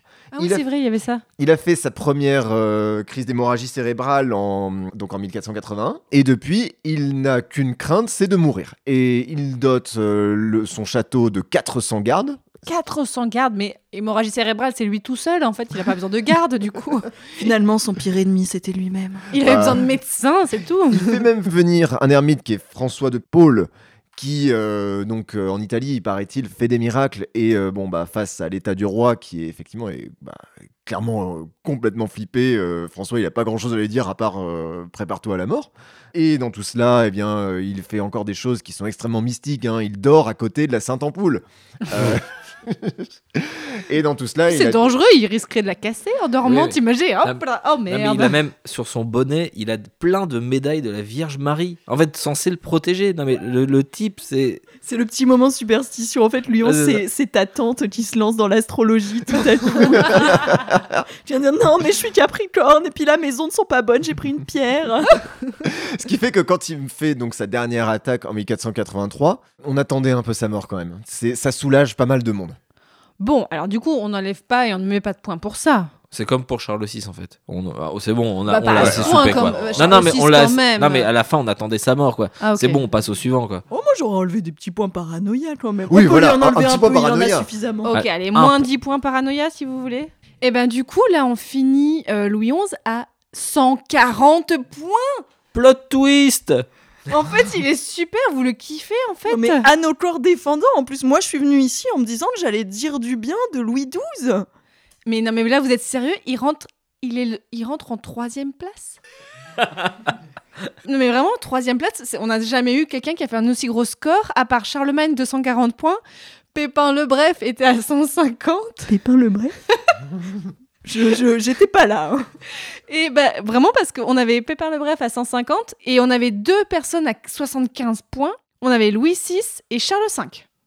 Louis VI On, on doit reconnaître quand même effectivement un bilan globalement positif, mais je je, Eh ben, non, je, mais- je pourrais pas le voir en peinture moi. Et bien vraiment, donc Louis XI devient le troisième roi de Superjoute royale avec 140 points. C'est là qu'on voit que malgré ce que disait Albert euh, sur euh, le manque d'objectivité de ce classement, ben on est quand même un certain nombre à cette table, c'est-à-dire 2 sur 3, à ne pas aimer Louis XI, à être venu en disant ah je vais dire du mal de lui, et on se retrouve avec un bilan positif finalement. Est-ce que ce serait pas des critères objectifs, un jugement mesuré, de qualité, Ou fondé alors- sur des faits? Ou Non. alors je vous ai juste manipulé tel l'araignée que, que Louis XI. Passe donc maintenant à un roi euh, assez particulier aussi, Charles VIII. Donc, on l'a vu, fils de Louis XI, qui avait bien préparé. Donc, Charles VIII, qui est né en 1470 et qui accède au trône en 1483, donc à la mort de papa. Et donc, on l'a vu, effectivement, il est encore jeune. Et c'est la régence de sa sœur Anne de Beaujeu qui se met en place au début de son règne. Alors, on peut aussi parler bah, comment se passe le début de son règne sous la régence? Alors, euh, le début du règne, euh, bah, ça reste un enfant. Il n'a pas légalement l'âge pour être un adulte et donc pour régner. Donc c'est sa sœur en fait qui va régner en son nom. Alors les premiers mois, en fait, il y a le, le- le retour du, du boomerang. Euh, C'est-à-dire que tous Lequel? ceux... Parce que là, il y en a pas mal. hein, Ah non, qui- mais tous ceux qui ont eu à se plaindre de Louis XI, qui ont baissé la tête pendant des années, qui ont dit ok, euh, dès que le vieux il canne, euh, on se révolte, bah là, ils profitent du fait que Anne soit à la, à la tête du royaume pour dire allez, là on va, euh, on va faire nos doléances. J'ajouterais qu'il y a aussi le problème que la régence d'Anne de Beaujeu est pas vraiment une régence au sens institutionnel du terme. Si on rappelle, la régence, c'est quelque chose qui a été fixé dans le droit par Charles V. Il y a des conditions, il y a des machins, etc. Officiellement, la régence des Beaujeu, c'est pas une régence. Enfin, Louis XI, il lui donne oralement, il dit voilà, ce sera la régente, machin, mais elle n'est pas légalement, si je puis dire, juridiquement. Pourquoi c'est pas la mère qui a été euh, régente en Parce qu'elle est morte en fait dans Ah les. bon, bah oui. Elle a suivi d'assez près son mari. D'accord. C'est vrai que souvent, c'est effectivement, euh, d'habitude, c'est les mères. Mais, mais justement, il y a tout souci, puisqu'il y a quelqu'un qui aimerait bien être régent. Il y a quelqu'un qui est du coup, de nouveau, un des héritiers putatifs du trône, un certain Louis d'Orléans. Oh, ça alors, on a déjà parlé de lui. Celui Louis- qui avait été marié à euh, Ah, Ja- Jeanne. voilà, la- à Jeanne, euh, la fille handicapée de Louis XI. Et effectivement, bah, Louis d'Orléans, euh, il aimerait bien être régent. Pourquoi c'est pas lui? Et du coup, ben, il va peut-être s'énerver un peu et tenter de faire une petite rébellion. Mais bon, ça, ça c'est l'appel d'air à, à chaque mort de souverain. T'as toujours tout le monde qui se dit cool, c'est mon occasion, c'est mon moment. Et alors, a fortiori, quand t'as un petit gamin et une femme, c'est le moment où jamais. Tout le monde se dit cool. Sauf que non, bah, le petit gamin, il s'en sort pas mal. Et puis surtout, la femme. euh, Anne de Beaujeu pas- se débrouille voilà, bien, ouais. Fallait pas la sous-estimer. Surtout que le mari d'Anne de Beaujeu, euh, bon, c'est, on va dire qu'il brille pas non plus par. euh, Ouais, donc sa- c'est même pas les ambitions du mari, Non, non, ouais, non, c'est et puis- elle et qui a géré, lui, quoi. Et qui lui, on va dire, euh, c'est pas lui qui va faire de l'action derrière, c'est sa, c'est sa femme qui bénéficie de, euh, du titre de beau jeu et qui euh, a des terres avec son mari. Mais lui, en fait, il a pas grand chose à voir. Donc c'est vrai que en 1485, on a euh, Louis d'Orléans. Il a été écarté du conseil de régence par Anne de Beaujeu parce que justement il avait ses ambitions beaucoup trop importantes. Et elle, elle a le soutien des autres grands du royaume Oui, aussi. voilà, ouais, c'est ça. Bah, elle a même, euh, même en- eu encore plus de soutien parce que Louis d'Orléans, il a tenté le fameux move je pousse à une réunion des États généraux. On en a parlé, ça peut être un Oui. super move, sauf que ça s'est retourné contre lui. Ah. Les États généraux à Tours en 84, il lui donne pas la régence, il la laisse au beau jeu. ça. Donc il l'a eu dans l'os. Et donc du coup, lui, euh, qui a un peu le seum, il se dit, bon bah tant pis, euh, je vais essayer de trouver du soutien ailleurs. Donc il contacte Maximilien, le duc d'Autriche, il contacte Richard III, le roi d'Angleterre, et le duc de Bretagne, François II. Vraiment, c'est comme d'habitude, comme Charles le Téméraire avant lui, de hop, on appelle, qui est dispo, les gars, on se fait un groupe WhatsApp et tout ça, quoi. C'est ça. Et donc lui, son but, c'est de, de, de- de retirer le Charles VIII de euh, l'influence des beaux jeux. Et en fait, ça allait presque réussir, parce qu'il veut reconvoquer à nouveau des États généraux, sauf que Richard III meurt, et Ah. que toute son alliance se délite d'un coup. Merci les Anglais. Merci les Anglais. Oui, encore les Anglais. hein, J'ai envie de dire, euh, bravo. C'est ce qu'on appelle la guerre folle et je, je ne sais pas exactement pourquoi est-ce qu'on l'appelle la guerre folle du coup. Mais qu'il y a des euh, Anglais en tout dedans. cas, euh, étant donné ce que tu racontes, c'est pas très il me semble que hein. c'est un surnom qui a été donné quelques siècles après par des, par des Je renvoie pour ça vers mon épisode 5, non mais c'était il y a fort fort longtemps, où avec euh, Vincent Létumier, donc on avait fait un épisode sur les messagers de guerre, notamment pendant le contexte de la guerre folle, donc ce contexte, euh, ce, conflit un petit peu particulier, là, fait, qui n'est pas totalement une guerre, en fait, c'est pour ça aussi que ça a été appelé guerre folle, parce que c'est on essaie, tin, tin, tin, tin, tin, tin, mais c'est plus des tractations, il n'y a pas vraiment eu de conflit armé. Bah, il y a eu quelques affrontements et d'ailleurs, euh, encore une fois, Anne de Beaujeu, euh, femme impressionnante, Anne de Beaujeu, elle préside les conseils de guerre, euh, elle, elle décide vraiment la stratégie qui se passe et en fait, donc Guillaume a mentionné les alliés de Louis d'Orléans, un des principaux alliés, c'est le duc François II de Bretagne qui a vraiment, vraiment, vraiment pas envie que la Bretagne rentre dans le giron du royaume de France et il aimerait bien trouver un moyen d'être un peu indépendant, donc il est très content de cette aventure. Sauf que, en fait, le, finalement, le gros perdant, plus que Louis d'Orléans, qui, bon, Louis d'Orléans, il se fait quand même un peu emprisonner, machin. Ah, Mais le plus gros perdant, c'est même pas Louis d'Orléans, c'est le duc de Bretagne, parce que la campagne des troupes du roi de France, elle va en Bretagne, et c'est. En fait, tu dis, c'est même pas des affrontements, mais c'est parce que la Bretagne, ils sont pas équipés pour se défendre, et que le duc François II, il se fait, il, fi- il s'enfuit de ville en ville. euh, tu sais, tu, quand tu suis les villes dans lesquelles il se réfugie, ça part de Rennes, et puis les noms deviennent de plus en plus bretons, il y a des pleux, des mounes, des machins. Tu sens que c'est vraiment la dèche. Ben, du coup, en fait, ce- cette fameuse principauté qui n'a qu'une seule héritière, une femme qui s'appelle Anne, Anne de Bretagne, Ah, qui est une jeune femme. Et François II, c'est aussi son souci, c'est que il a, il a pas d'héritier masculin et donc les règles de succession font que on va pas rentrer dans les détails. On est à ça d'avoir de nouveau une guerre civile en Bretagne comme il y en a eu tant de fois quand il n'y avait pas d'héritier mâle. Donc lui c'est vraiment pour le duc de Bretagne, c'est vraiment la pire situation possible. Lui, il essaye d'assurer ses arrières. Il a sa fille qu'il essaye de faire reconnaître comme son héritière, même si c'est une femme, blabla. Et résultat, boum, t'as les troupes du roi de France qui débarquent. Et qu'est-ce qui se passe? Eh ben, il signe ce qu'on appelle le traité du Verger avec le vieux duc qui va mourir euh, peu de temps après, qui décide qu'en fait, l'héritière du duché de Bretagne ne peut pas se marier sans l'aval du roi de France. Et donc, énorme move, terrible pour le duc de Bretagne. Et j'aimerais souligner que, pour rester un peu dans les points, dans le machin, parce que bon, Charles VIII, il n'y est pas tant pour quelque chose que ça, il est jeune, c'est aussi les beaux jeux. Mais il y a un excellent calcul, c'est sur les conseils de leur chancelier Guillaume de Rochefort, ils décident de régler ça légalement. Ils font un traité. Et c'est pas du tout la même chose que d'imposer la succession. Et ça, c'est ce que Louis XI avait fait pour la succession du duc de Bourgogne. Et donc, on part sur une, un mode de gouvernement différent et qui annonce un truc, on essaie d'être un peu plus légaliste, un peu plus. C'est vrai que Anne de Beaujeu, si elle avait voulu, étant donné que c'était. On n'a pas, t'as pas parlé d'un truc en plus, c'est que les ducs de Bretagne, à l'intérieur même de la Bretagne, t'as un parti royal et un parti pro-Bretagne. Oui, Donc, tout à fait. ça, ça, si Anne de Beaujeu, et d'ailleurs c'est, il me semble, ce qu'elle voulait faire, elle pouvait pousser carrément à prendre tout de suite le duché de Bretagne et on n'en parle plus. C'est Charles VIII finalement qui a fait quand même, euh, qui a tempéré les choses. Oui, et ça c'est intéressant parce que ça indique aussi des, des choses sur la personnalité du jeune roi. Il y a ce côté, bon, il est évidemment encouragé par des conseillers, machin, mais ce côté, on va faire les choses comme il faut, on va faire les choses légalement. J'ai un rapport de force qui fait que je pourrais en faire plus, je pourrais prendre les choses et c'est ce que son père aurait fait. Mais lui, il part en mood. On négocie, on respecte quand même le duc de Bretagne, on fait une paix un peu féodale, machin. Et bon, vous nous écoutez le podcast, vous avez pas vu, mais Fanny a fait une tête très appréciatrice quand on a parlé du petit move du traité du Verger et du fait qu'on, euh, qu'il peut plus marier sa fille euh, sans l'aval du roi de France. C'est quand même incroyable. Là, il rentre dans le giron il a plus le choix, hein, parce que vous doutez bien que le roi de France, du coup, il va éviter en fait ce qui serait le plus gros risque, c'est que la France soit cernée des deux côtés avec l'héritière du duché de Bretagne qui, au hasard, se marierait peut-être avec les héritiers côté héritage de Charles le Téméraire et oh, ça prendrait la France en tenaille. Et ben là, ça n'arrivera pas. Parce que qu'est-ce qui se passe du coup?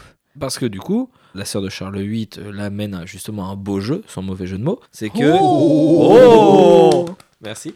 Euh, mène, donc, mène un beau jeu parce que elle va faire en sorte que par ce traité, en plus que le roi ait la décision sur euh, qui se marie avec la fille du, du duc de Bretagne, bah, en fait, elle y marie son frère.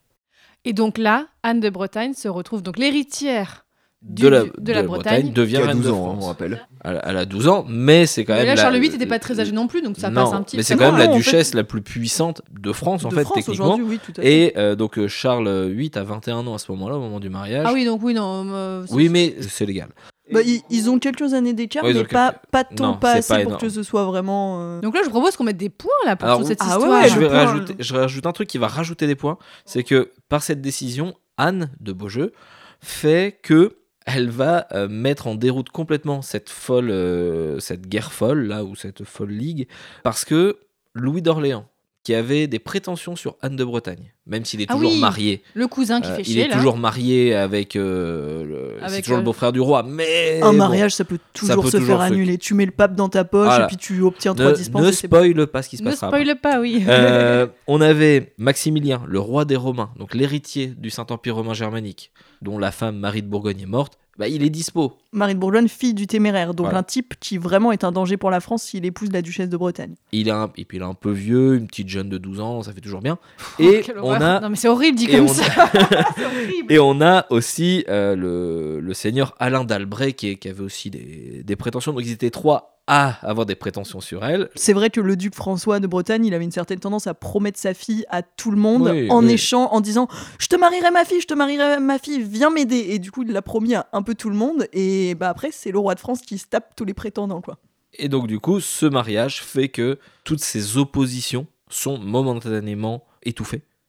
Et que le Charles VIII est quand même un peu plus tranquille et qu'il va pouvoir aller faire des conneries en Italie. Alors, je, je résume. Donc, je vous propose qu'on mette peut-être, allez, genre 50 points pour la question de la Bretagne, parce que La, même- Bretagne plus excellente régence, euh, c'est bon. on peut mettre même plus, oui, effectivement, Ah parce que ouais, là, c'était pour la Bretagne ouais. plus la Régence, parce que c'est vrai que il aurait pu, on en a eu, en fait, euh, quand même, genre s'opposer à sa sœur, faire n'importe quoi, partir, euh, voilà, en mode non, mais euh, va dans ta chambre, tu me, je t'aime pas et tout. Là, quand même, moi, je propose qu'on met 50 points pour la Bretagne et euh, 30 points pour bon frère. Il a laissé sa sœur gérer. Je pense qu'il y en a qui devraient s'en inspirer, tu vois, des fois, donc euh, on peut dire ça, ça vous va? Ça me va très bien. Oui. Bon, on commence Charles VIII. Allez, voilà, allez. Euh, D'ailleurs, Charles VIII, on l'a appelé l'affable. Vous savez pourquoi ou pas? Bah ça c'est ce que j'allais dire, c'est que c'est quelque chose qui va revenir souvent, c'est que il est gentil. Il est très, il est très très conciliant. Il, est passe, gentil. ah ben, il passe en fait pour quelqu'un qui va toujours essayer tout de même de s'accorder les bonnes faveurs de tout le monde, y compris donc effectivement de pourtant d'un type qu'il aurait pu écraser, hein, qui est donc euh, le, le- le duc de Savoie. Mais il va toujours essayer donc c'était un bon vivant. Il était un petit peu plus fast que son père, il était un petit peu plus... C'est pas compliqué de faire plus, hein, vu comment il était. Ok, donc euh, plutôt un bon vivant. Alors, qu'est-ce qu'on a ensuite à dire? Donc là, quand il accède au trône, il a une épouse qui est quand même qui lui a apporté pas mal de choses. Il est bien. Comment ça se passe pour lui? Alors ça se passe euh, plutôt bien, on va dire, euh, dans le sens où, comme il est l'héritier des possessions d'Anjou, enfin des Angevins, il a toujours cette prétention euh, sur Naples et sur la Sicile. Alors, à savoir que euh, les, les rois de Pourquoi? Sicile... Mais pourquoi? Tu mais, mais, pour- qu'est-ce alors, qu'il est allé les- foutre là-bas? alors, Il avait un royaume remonte- consolidé et paf, il se dit je veux l'Italie. Bah oui, il a un royaume consolidé, mais qu'est-ce qui s'y passe dans son royaume? Et j'aimerais rappeler quand même que Charles VIII, son père, lui avait fait lire plein de bouquins de chevalerie, et Charles VIII, il est obsédé par la chevalerie. Et il est obsédé par la chevalerie comme le sont les nobles à la toute fin du Moyen Âge. C'est-à-dire que la chevalerie médiévale classique, ça a disparu depuis longtemps. C'est déjà un truc qui, qui a totalement évolué. Mais par contre, c'est le grand âge des romans de chevalerie, où tu relis la geste des compagnons de Charlemagne. Ça revient. Voilà, t'as le Roland Furieux, des trucs comme ça. T'as des romans parodiques, Georges Cintré, euh, voilà. C'est vraiment tout un genre et en fait, bah Charles VIII, il y croit à tous ces trucs. Il y croit tellement tu sais ce qu'il a fait et c'est mon comme l'épisode précédent, j'adore parler d'onomastique, Ah qui est donc je rappelle euh, en Le gros, j'adore parler, voilà, j'adore parler des noms des gens euh, pour faire moins C'est le moins point intelligent. stoconomistique de ce podcast. Tu donnes pas n'importe quel nom à ton héritier quand t'es roi de France. D'ailleurs, quand t'es n'importe quel noble, t'as un stock de noms que tu récupères, machin. Il y a quand même un, un stock de noms très réduit. Charles VIII, il voulait appeler son fils aîné Roland, ou comme on dit à l'époque, Orlan. On inverse les deux, c'est Orlando en italien. Orlando. Il voulait appeler son fils aîné Roland, ce qui a pas vraiment plu à la cour. Donc après d'âpres négociations, ils ont réussi à le convaincre de l'appeler Charles Orlan. bon, Charles Orlan n'a malheureusement pas vécu très longtemps, mais Il était ça- très triste à sa mort. ah oui, oui, Oh. il paraît, oui. Les deux d'ailleurs, Anne de Bretagne aussi. Mais ça, je pense que ça en dit, ça résume bien l'obsession de Charles VIII pour la chevalerie. Et je sais pas si c'est positif ou négatif parce que d'un côté, c'est mignon. Et c'est héroïque et ça permet d'occuper ses nobles en les emmenant faire la guerre autre part Bah, que je dans le pense royaume qu'on va pouvoir enlever des points sur les conséquences de ça. Voilà, il y a un côté maintenant c'est mignon, mais est-ce que c'est très responsable? En tout cas, moi, je mettrais 10 points de mignonnerie parce que. En, en on plus, va pas mettre des points mignons. On a mis des points petits chats. Oh, on mais a tu mis des comprends pas, Fanny, il est exactement comme nous. t'inquiète, on, on lui enlèvera des points après. hein. Moi, je pense qu'on va pas enlever des, on va pas mettre des points juste parce qu'il aimait lire des bouquins. Hein. Non, mais obsédé par les modèles, tu vois, on parlait du fait On met qu'il pas est- des points pour Non obsession mais on parlait quand du même. fait qu'il essayait d'être respectueux même de ses ennemis. Il y a ce côté vraiment Saint-Louis, genre j'abuse pas de mon. Et prophète. Saint-Louis est très mal dans notre classement. oui, Saint-Louis, C'est il est dans- un des derniers. Et ben, il y avait des prophéties qui faisaient de lui l'héritier de Charlemagne aussi. Oui. hein. Ça, ça, je voulais y Et- revenir aussi. Ouais, le point, le point messianique. Charles VIII au début de son règne, mais il y a des gens qui le voient comme le Messie parce que non mais vraiment, il s'appelle Charles. Le joueur de foot Presque. Il s'appelle Charles comme Charlemagne. Oui, bah Et puis- oui. Au-delà de ça, tu as des prophéties, donc on appelle ça euh, les millénaristes. C'est des gens qui prédisent que, en fait, tu as un nouveau Charlemagne, donc un nouveau Carolus, Charles, tout ça, qui va revenir ceindre sa deuxième couronne en Italie pour unifier la chrétienté, puis reconquérir Jérusalem et ouvrir un millénaire de paix avant le jugement dernier, d'où le Ah ouais. millénarisme. Et- Mhm. Et ben il y a des gens qui se disent c'est marrant, on en a un Charles qui a déjà une couronne et qui a des droits sur l'Italie. Et alors, et si c'était notre Messie Et t'as même un type qui s'appelle Savonarole, qui est un type un peu folle dingo à Florence.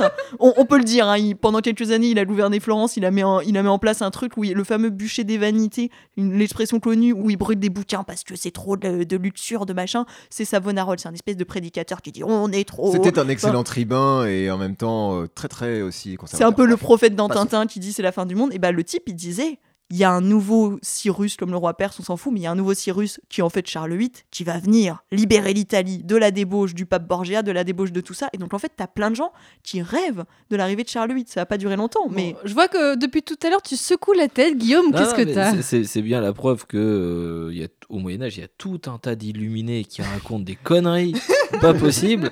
Non, Charles VIII, c'est pas du tout le nouveau Charlemagne, c'est pas du tout le nouveau Messie. Le mec, on, on va le voir à la fin, mais bon, bref, c'est un teubé. Et non mais Encore pour, pour reprendre ce que je disais tout à l'heure, c'est que lui, à partir de ce moment-là, quand il, a- il est marié quand même à la duchesse de, de Bretagne, il a du pognon, il y a du soutien, machin, il, Il s'est a un gavé. royaume il- bien. il a un bon royaume, il s'est gavé de Queen Du coup, le mec, il se dit bon, avant de partir en Italie, faut quand même que je fasse les choses bien. Donc il va s'assurer. Alors pour les auditeurs qui nous qui n'entendent pas, il y a des enfants qui crient, on se demande ce que c'est. C'est bien la preuve qu'il ne Ils faut pas faire attendent d'enfants. l'arrivée messianique de Charles VIII. Bon, vas-y, reprends, reprends. Bon, du coup, pour bien préparer son départ euh, en Italie et essayer de récupérer les- son héritage angevin, il va se laisser les coups des franches en signant pas mal de traités avec euh, Narbonne, avec Barcelone. En fait, il va abandonner certaines terres, il va vendre, donner certaines terres qui potentiellement peuvent créer euh, des conflits. Il va euh, s'assurer d'être tranquille auprès euh, de l'Autriche et auprès de l'Angleterre. Donc en gros, il se laisse tranquille, donc il paye très cher, où il donne des terres, etc., pour pouvoir partir.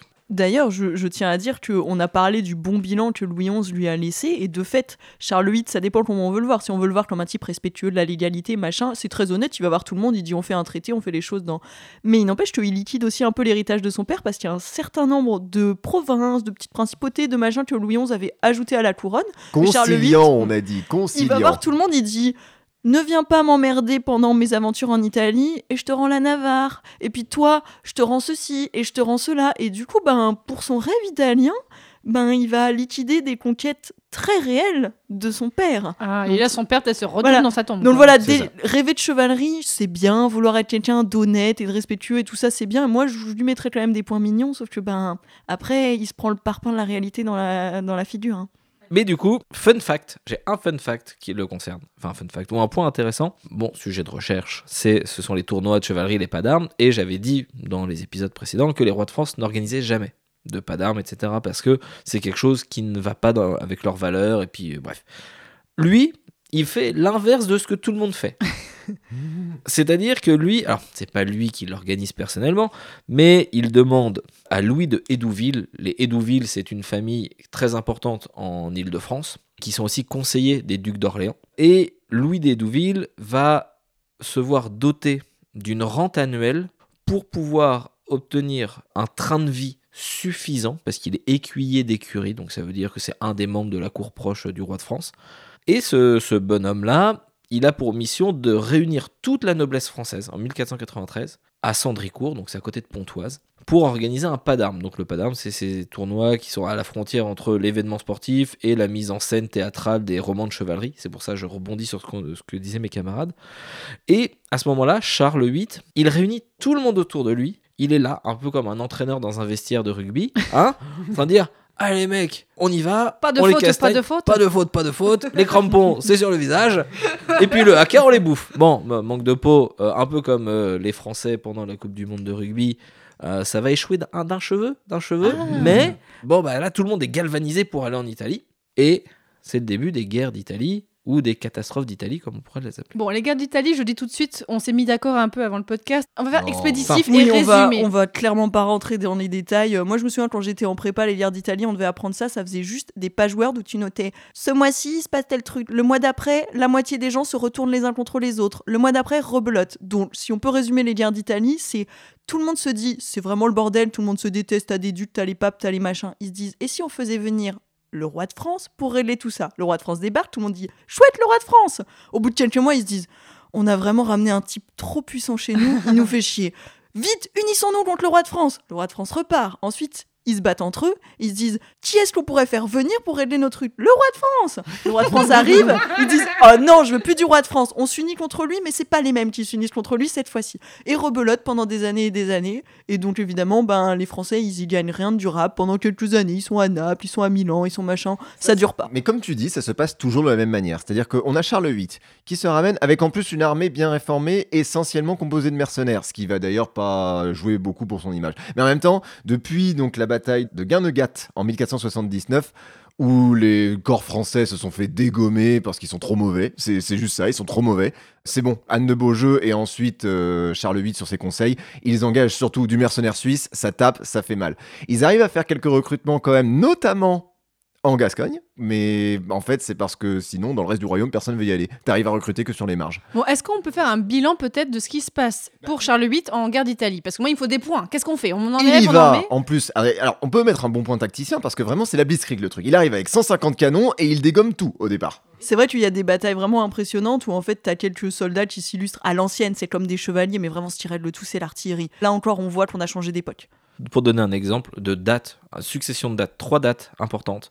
En septembre 1494, il part avec toute sa flotte, enfin avec tout le monde, direction l'Italie.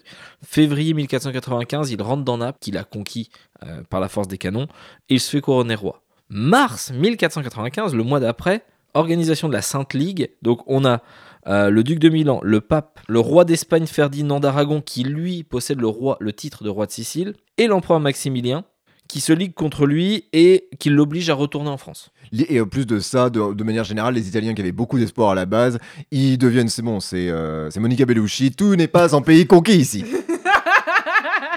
L'arrogance des Français, enfin, en tout cas l'image des Français arrogants, est en partie due à cette époque-là. Non, l'élégance des Français, pas l'arrogance. Le... Non, oui, bon, c'est le charme Pardon, français. excusez-moi. Pourquoi pas les deux?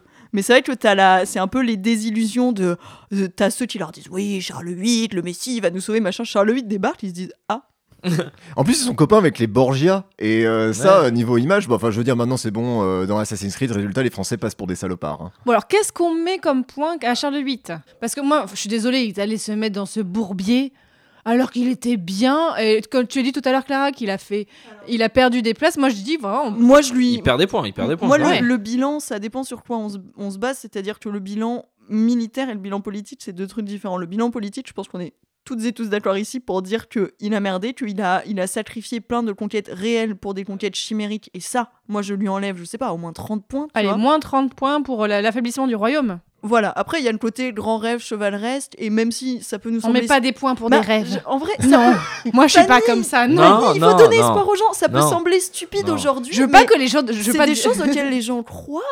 Je veux pas donner l'espoir aux gens d'aller conquérir Naples. Attends, on Euh, chose c'est très beau Naples, j'y pars en vacances la semaine prochaine. Euh, je vais faire un pèlerinage angevin, j'ai hâte. Non mais en ne revanche, conquiert pas Naples. Hein, comme- Moi, en tout cas, je mettrais 10 points pour les explosions.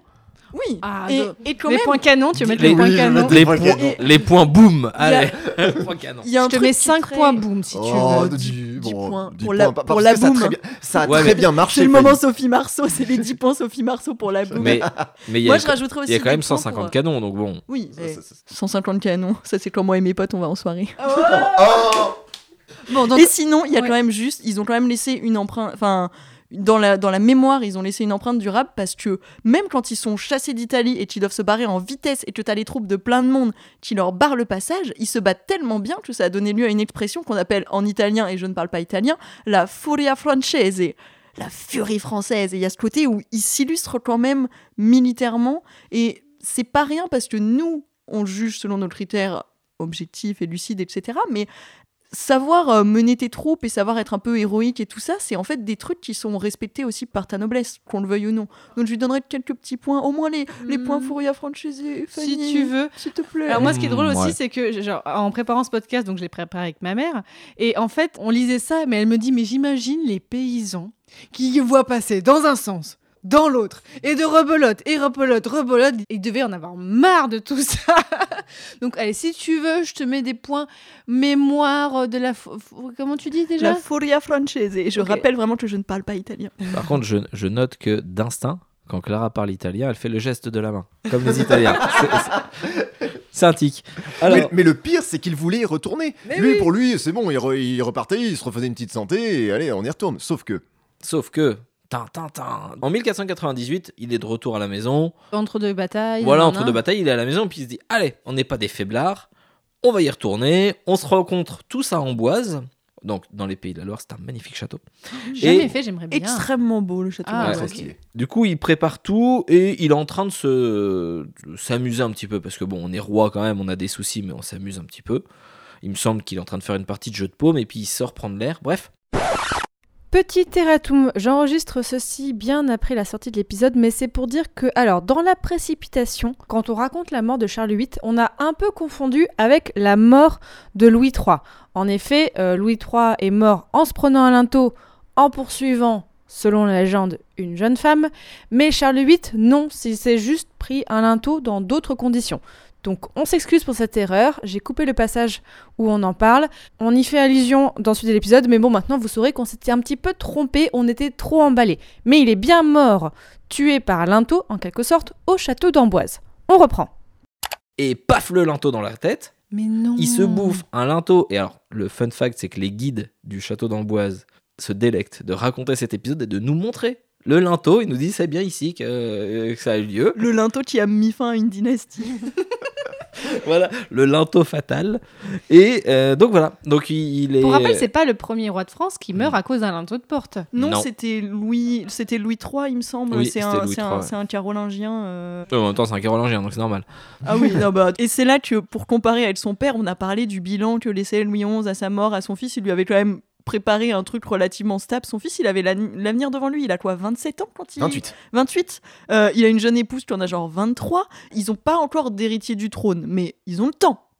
Et puis, il est quand même apprécié de ses sujets. Il est à la tête du royaume euh, le- peut-être le plus riche d'Europe. Euh, il a plein d'ambitions en Italie. Bon, il s'est fait un peu poutrer, mais il peut y retourner. Il a tout ce qu'il peut. Il a l'avenir devant lui. L'avenir devant lui. Et qu'est-ce qu'il fait? Qu'est-ce qu'il fait? Il se prend un linteau Mais Charles VIII, il a laissé une trace. Pas dans l'histoire, mais il a laissé une trace au moins. Non, mais c'est vraiment. On peut dans mettre la- moins, moins 40 pour meurtre Ah, mais hein. plus que moins 40, c'est un énorme gâchis. Le type Oui. met quand même fin à sa lignée. Parce Ah, qu'il a pas eu le temps de faire d'enfants Non. Bah, Non. En fait, non, non, non, il a, il a pas eu. Charles Orlan est décédé très jeune euh, et pourtant il avait un prénom prometteur. Euh, non, mais vraiment, Avec Anne de Bretagne, il avait pas eu le temps de faire d'enfants. euh. l'incroyable gâchis de tout le potentiel qu'il avait. Le type, il avait tout pour lui. On lui avait laissé un royaume fonctionnel. Alors évidemment, il y avait les problèmes légués par son père, mais qui n'en a pas? Tout le monde s'imaginait les trucs les plus fous pour lui. Ça aurait pu être, je sais pas, le type qui ramenait la fin des temps quand même. C'est pas rien. Et il se prend un linteau. Bon, alors, on lui met combien? Moins 50 pour Ah, cette moi, je mort lui mets moins 100 pour gâchis. Hein.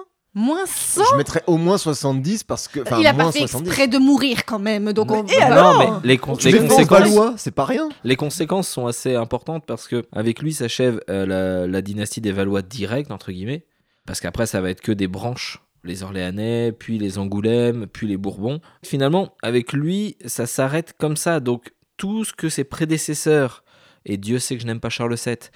Tout ce que Charles VII a fait, tout ce que euh, Louis XI a fait, c'est gâché dans le sens où le, le royaume ne leur appartient plus. Ça va pas forcément être le cas, mais ça peut dans ces cas-là donner le cas à une guerre civile, ça peut donner le cas à des prétentions, à des pertes de territoire. Donc Bah, typiquement, la perte de la Bretagne. Oui, Il oui, se typiquement, trouve ouais. que ça va pas trop mal se passer avec Louis XII, mais ça, Bon. c'est pas grâce à Charles VIII. On va Charles en VIII, il aurait pu faire la catastrophe ultime. Je vous propose qu'on lui met moins 70. Moins 70, grosse catastrophe. Et du coup, ça fait que Charles VIII tombe à 0 point. 0 point, vous vous rendez compte? Moi, je suis content d'avoir effectivement qu'on l'ait quand même un peu préservé parce que, il, peut- en plus de ça, enfin. Il avait quand même une très mauvaise réputation, il avait... Mais moi, ça m'embête, j'ai trop de rois qui sont à 0 point. Donc, vous, vous décidez, est-ce qu'il doit être à 5 ou à moins 5 moins 5. Parce qu'il était 5. moche. Ah bon C'est vrai qu'il était pas très beau. Oui, c'est vrai. Mais le Les Valois étaient moches. mais il y est pour rien, mais c'est comme être teubé, il y est pour rien techniquement, mais il a rien fait pour s'arranger. Comme ici, voilà. c'est un environnement safe, on juge sur le physique. Oui, c'est vrai. que- Bon, bah, écoutez, on lui fait donc. euh, il, finit à moins 5. Euh, c'était un harceleur sexuel. hein. et Donc, voilà, euh, il finit autant que Louis Ier le Pieux. Le Carolin. J'adore Louis le Pieux. Parce qu'en fait, Louis le Pieux, on avait dit qu'il avait très mal géré sa succession. Donc voilà, donc Bah, on finit. Charles VIII aussi, Charles hein, du VIII, coup. Charles. VIII. Bah, voilà. voilà, Charles VIII finit à moins 5. C'est lequel? Le dernier. Et donc maintenant, le troisième roi de cet épisode et le dernier roi que nous allons traiter pour le Moyen Âge, un certain Louis XII, dont nous avons déjà parlé beaucoup parce que c'est un certain Louis d'Orléans, né le 27 juin 1462 et il accède au trône en 1498. Donc là, vraiment, ça faisait un moment aussi qu'il attendait. Alors moi, ce qui me fait beaucoup rire, c'est qu'il est surnommé apparemment le père des peuples, donc à ne pas confondre avec Staline. donc rien à voir. Enfin, vous allez me dire peut-être. Alors, donc, comment est-ce qu'il accède au trône? On l'a dit tout à l'heure. Donc là, Charles VIII meurt sans descendant, mais on avait plusieurs prétendants au trône, non? Oui, et en même temps, c'était le plus évident parce qu'en vertu de la loi salique qui désormais est euh, plutôt bien intégrée, eh bien, Oui. ça, ça- c'est évident que c'est en fait le parent le plus proche. Donc, certes, ce n'est pas un Valois direct, mais c'est le Valois le plus évident, donc euh, c'est vers lui que ça, que ça s'oriente. Évidemment, euh, il essaie de, en plus de bien légitimer son accession en disant c'est très légal, en se faisant représenter sur un tableau où il est entouré par quatre juristes, bien barbus, bien vénères, euh, qui disent oui, non, c'est bon, c'est le roi, c'est confirmé. Et donc, il était marié donc à, à une princesse, une certaine Jeanne. Comment ça se passe au début? Ah ben, Louis XII, de toute façon, il a, puisque maintenant il faut l'appeler Louis XII et non plus Louis d'Orléans.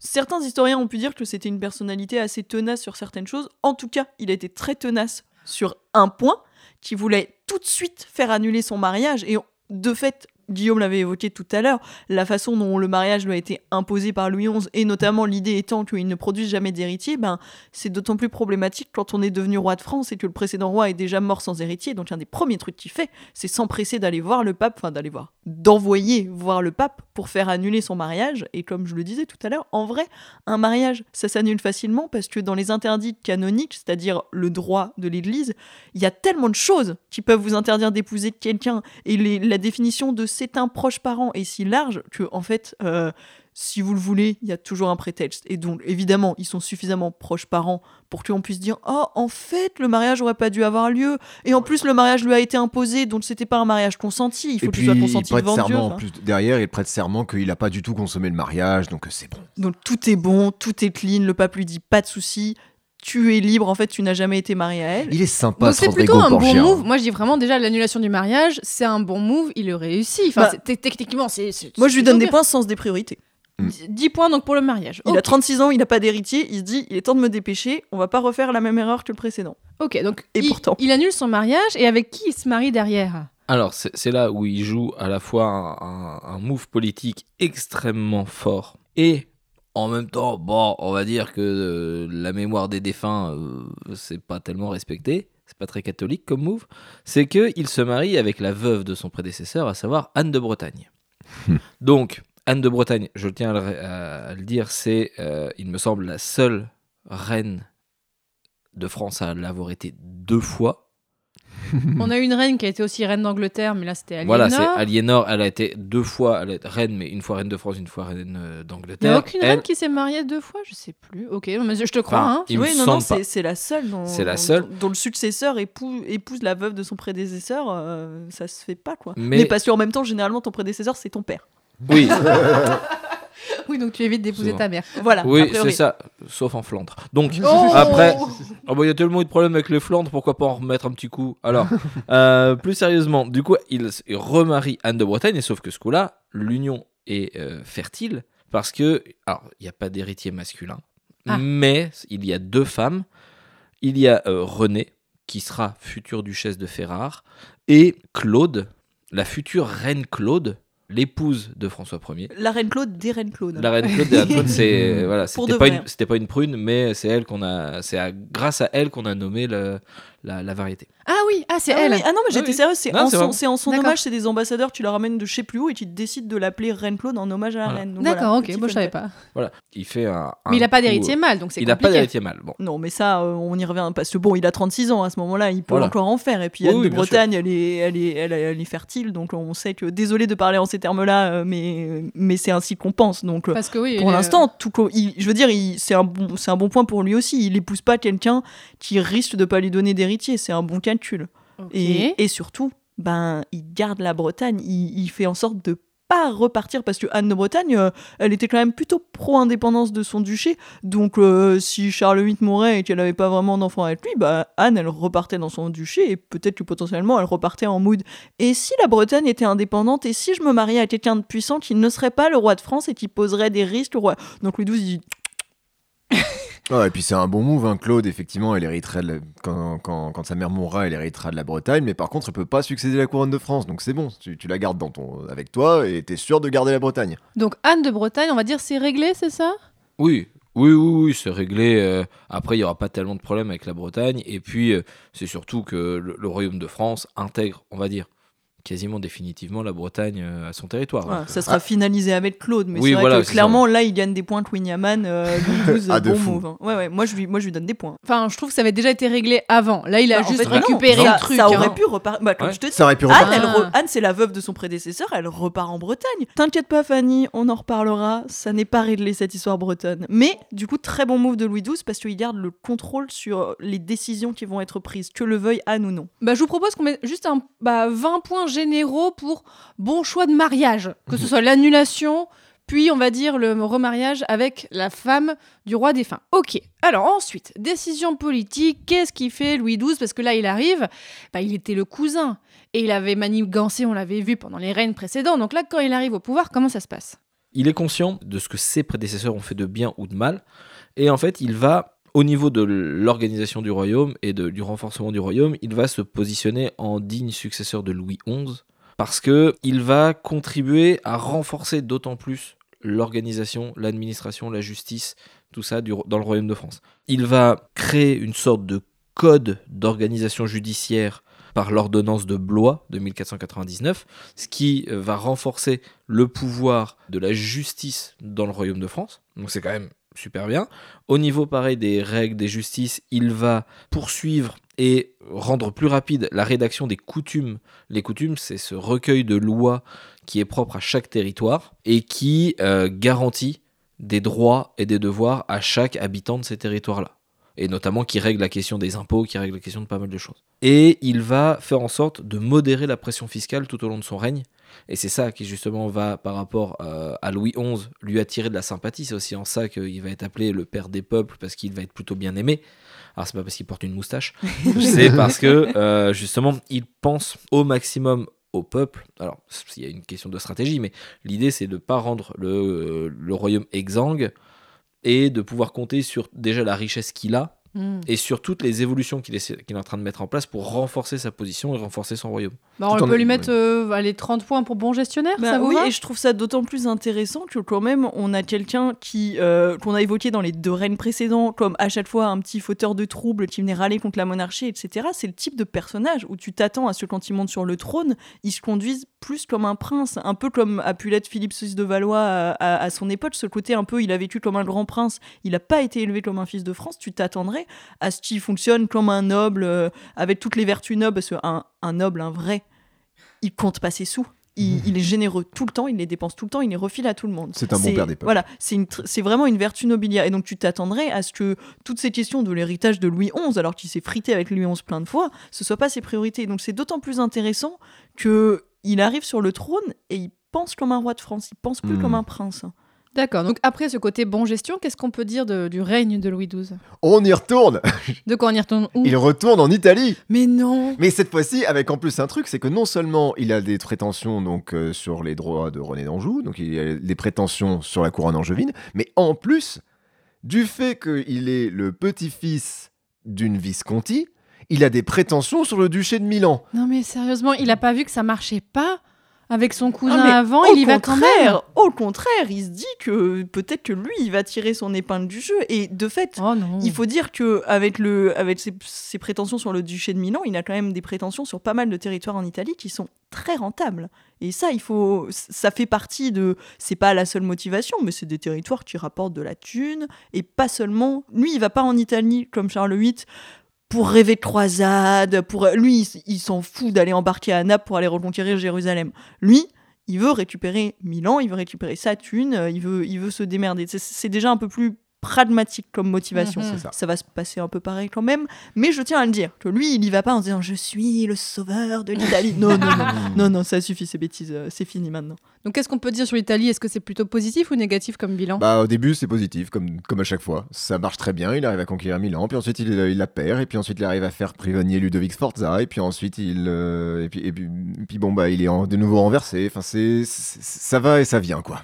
Il, s'en sort quand même un peu mieux dans le sens où notamment, donc tu as mentionné Ludovic Sforza qui est donc le duc de Milan. On rappelle que Louis XII, ses droits viennent des Orléans et donc de la famille des Visconti qui historiquement euh, régnaient sur Milan, mais donc les Sforza c'est un peu d'autres familles rivales. Et du coup, même si Ludovic Sforza va se battre plein de fois contre lui, mener des ligues, enfin bon, l'habituel, il finit quand même prisonnier. Ludovic Sforza, il va mourir en prison en France. Donc le bilan est pas aussi immédiatement négatif que tous les rêves de grandeur de Charles VIII. Et il reste un peu plus longtemps en Italie. Il reste quand même, euh, il me semble que c'est à Milan, où il reste duc quand même un certain nombre de temps, à Ferrare aussi. Enfin, il arrive à s'implanter quelques années. Alors que Charles VIII, on l'avait vu, c'était plutôt quelques mois. C'est ça, c'était du hit and run pour Charles VIII, alors que Louis XII va quand même rester quelques années. Le grand problème de Louis XII, c'est que bah, il malheureusement, c'est pas tellement tant lui que la France en Italie qui reste quand même le challenger à abattre. Il s'est allié donc à la couronne d'Aragon pour euh, continuer à conquérir l'Italie. et bah il va se faire trahir. Euh, très vite, les deux alliés se brouillent et sur la couronne d'Aragon, donc t'as ensuite euh, d'autres alliés qui vont se rajouter. Notamment le nouveau pape, Jules II, qui détestait les Borgia et qui déteste encore plus les Français. Il a, on va dire, une certaine intelligence diplomatique dans le sens où il a deux objectifs, c'est Naples et Milan. Donc il va s'assurer, enfin, il essaye de s'assurer un calme relatif auprès de ses grands ennemis, donc de l'Aragon et euh, Maximilien d'Autriche, enfin le- l'empereur Maximilien. Mais à chaque fois, en fait, il, il va se faire duper. Par exemple, Maximilien va l'inciter à rejoindre la Ligue de Cambrai en 1508 pour justement, c'est une ligue de princes pour conquérir le Mulanais. Enfin bref. De Cambrai De pour aller à Cambrai. Naples? oui, non, mais c'est parce que c'est à, Cambrai- Cambrai que ça a été signé. Ah, bref. d'accord, oui, parce que vraiment. Et l'idée, c'était d'aider le pape Jules II à restaurer son autorité sur euh, Rome, enfin sur l'Italie. Sauf que, patatras, en fait, au bout d'un moment, le pape et Maximilien se retournent contre lui pour finir par l'expulser d'Italie. C'était donc ça la fameuse bêtise de Cambrai. Ah, oui Mais attendez, on l'a pas déjà fait celle-là? Je sais pas, mais on Si, peut toujours la refaire. on a dû Oh, le les faire. vraies bonnes blagues, elles deviennent de plus en plus drôles à chaque fois que tu les répètes. Comme les mais moi, il y a un truc que je comprends vraiment pas, moi, les guerres d'Italie, enfin, parce que, petit point géographie, parce que j'ai regardé, Milan et Naples, c'est pas du tout à côté. Mais qu'est-ce qu'ils sont allés se mettre dans ce bazar de récupérer des villes Toi, qui- tu penses avec une logique aujourd'hui, tu penses en termes de géographie, tu penses en termes d'ensemble cohérent. On regarde sur une carte, on se dit oui, c'est relié, ça va ensemble, c'est cohérent. Mais oula, Et puis un peu d'ambition, que diable. euh, Je veux dire, euh, c'est joli là-bas, ça se conquiert. Ouais, mais bon, tu te dis, euh, mais tu vas être entouré de tes ennemis, donc ça va être hyper dur. Bon, Ah bah, comme, comme tu dis, j'essaie de réagir. bienvenue en Italie. Hein. Où que tu sois, c'est entouré entouré d'ennemis. Mais c'est jamais les mêmes. Et par contre, et, en- et pour parler de l'Italie, de la situation spécifique de l'Italie, c'est que ce sont des cités-États qui ont un tout petit territoire, qui est assez grand, mais qui reste petit à l'échelle du pays, euh, qui ont des sphères d'influence qui sont mouvantes en permanence. Donc finalement, euh, il n'y a pas du tout les mêmes logiques diplomatiques qu'en France. C'est aussi avoir euh, une possession en Italie, c'est aussi avoir d'autres sphères d'influence qui sont importantes. Et il y a le pape à proximité, mine de rien, faut pas l'oublier. Et en parlant du pape, Louis XII a très bien compris que militairement, ça peut être parce que tout le monde se retourne les uns contre les autres, on retourne sa veste et on égorge la femme de l'autre. Ah ouais. Et du coup, il se reprend une sainte ligue dans la tronche. C'est toujours cette union de, de, de- de plein de seigneurs. Et donc, du coup, lui, il se dit Ok, bah, je vais essayer d'y aller sur un autre terrain. Je peux pas y aller sur le terrain diplomatique, je peux pas y aller sur le terrain militaire, il me reste le terrain religieux. Oh. Donc, hmm. il va convoquer le concile de Pise de 1511 dans le but de déposer le pape, donc de virer le pape et de le remplacer par un autre, sachant Ah que Jules II l'avait fait virer d'Italie. hein. Alors, ça a presque marché.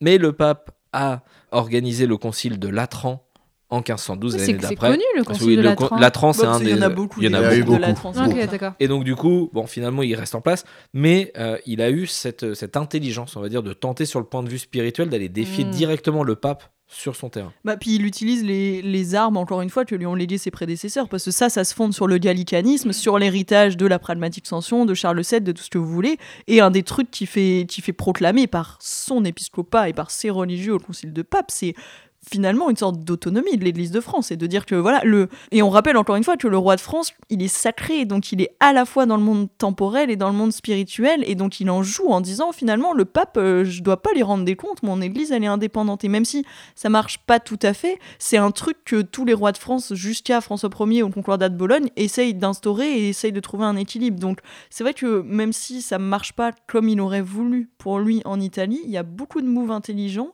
et, et je trouve que le fait d'avoir vu Charles VIII avant, ça montre bien deux approches très différentes de la situation et ça revalorise aussi Louis XII, où même si, in fine, il y a quelques échecs, il a quand même approché la situation avec beaucoup plus d'intelligence, beaucoup plus de pragmatisme et moi je lui mettrais des points l'ère d'Italie. Mais alors, mais tu lui mettrais des points?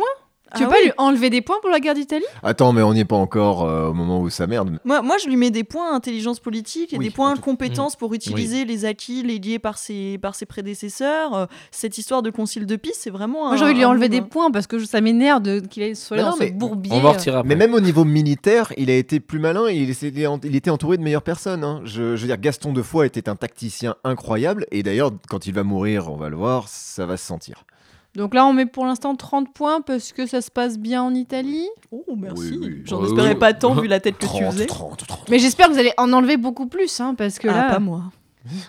Alors, ok, donc là, ça se passe plutôt bien. Ensuite, on avance dans son règne.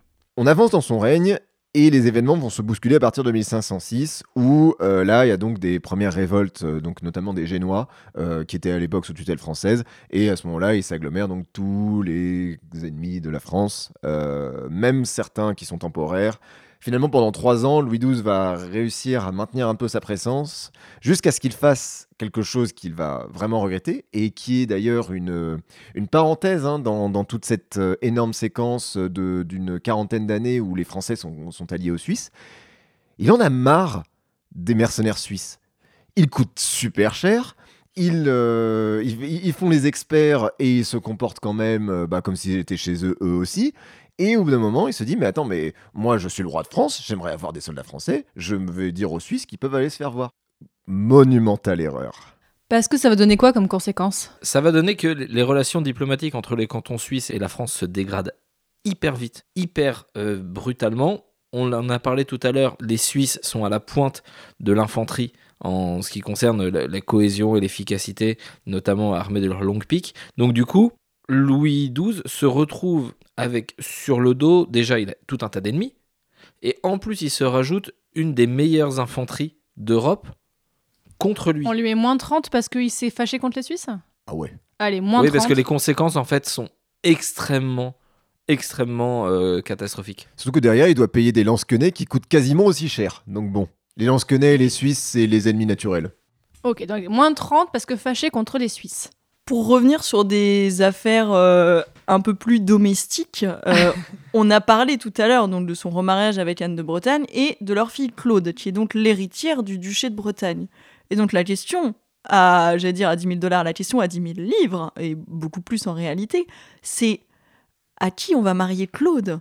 Et du coup, qui va récupérer le duché de Bretagne Parce qu'il n'arrive pas du tout à avoir de garçons il arrive toujours pas à en avoir, mais en fait, de toute façon, dans l'accord, c'était une union, enfin, c'était une union personnelle, euh, le duché de Bretagne euh, avec la couronne de France. Donc l'idée, c'est que c'est pas, de toute façon, c'est Claude qui sera l'héritière du duché de Bretagne. Point. Même s'ils ont un fils. Ah C'était le deal euh, de pas imposer une conquête de la Bretagne, de maintenir une forme d'indépendance, etc. Donc voilà, euh, Anne de Bretagne, c'était pas, même si in fine elle a pas réussi à maintenir l'indépendance de son duché, c'était une femme avec une personnalité, des ambitions et qui se laissait pas faire. Mais donc, Claude, qu'est-ce qu'on en fait? Et Claude, elle en a des prétendants.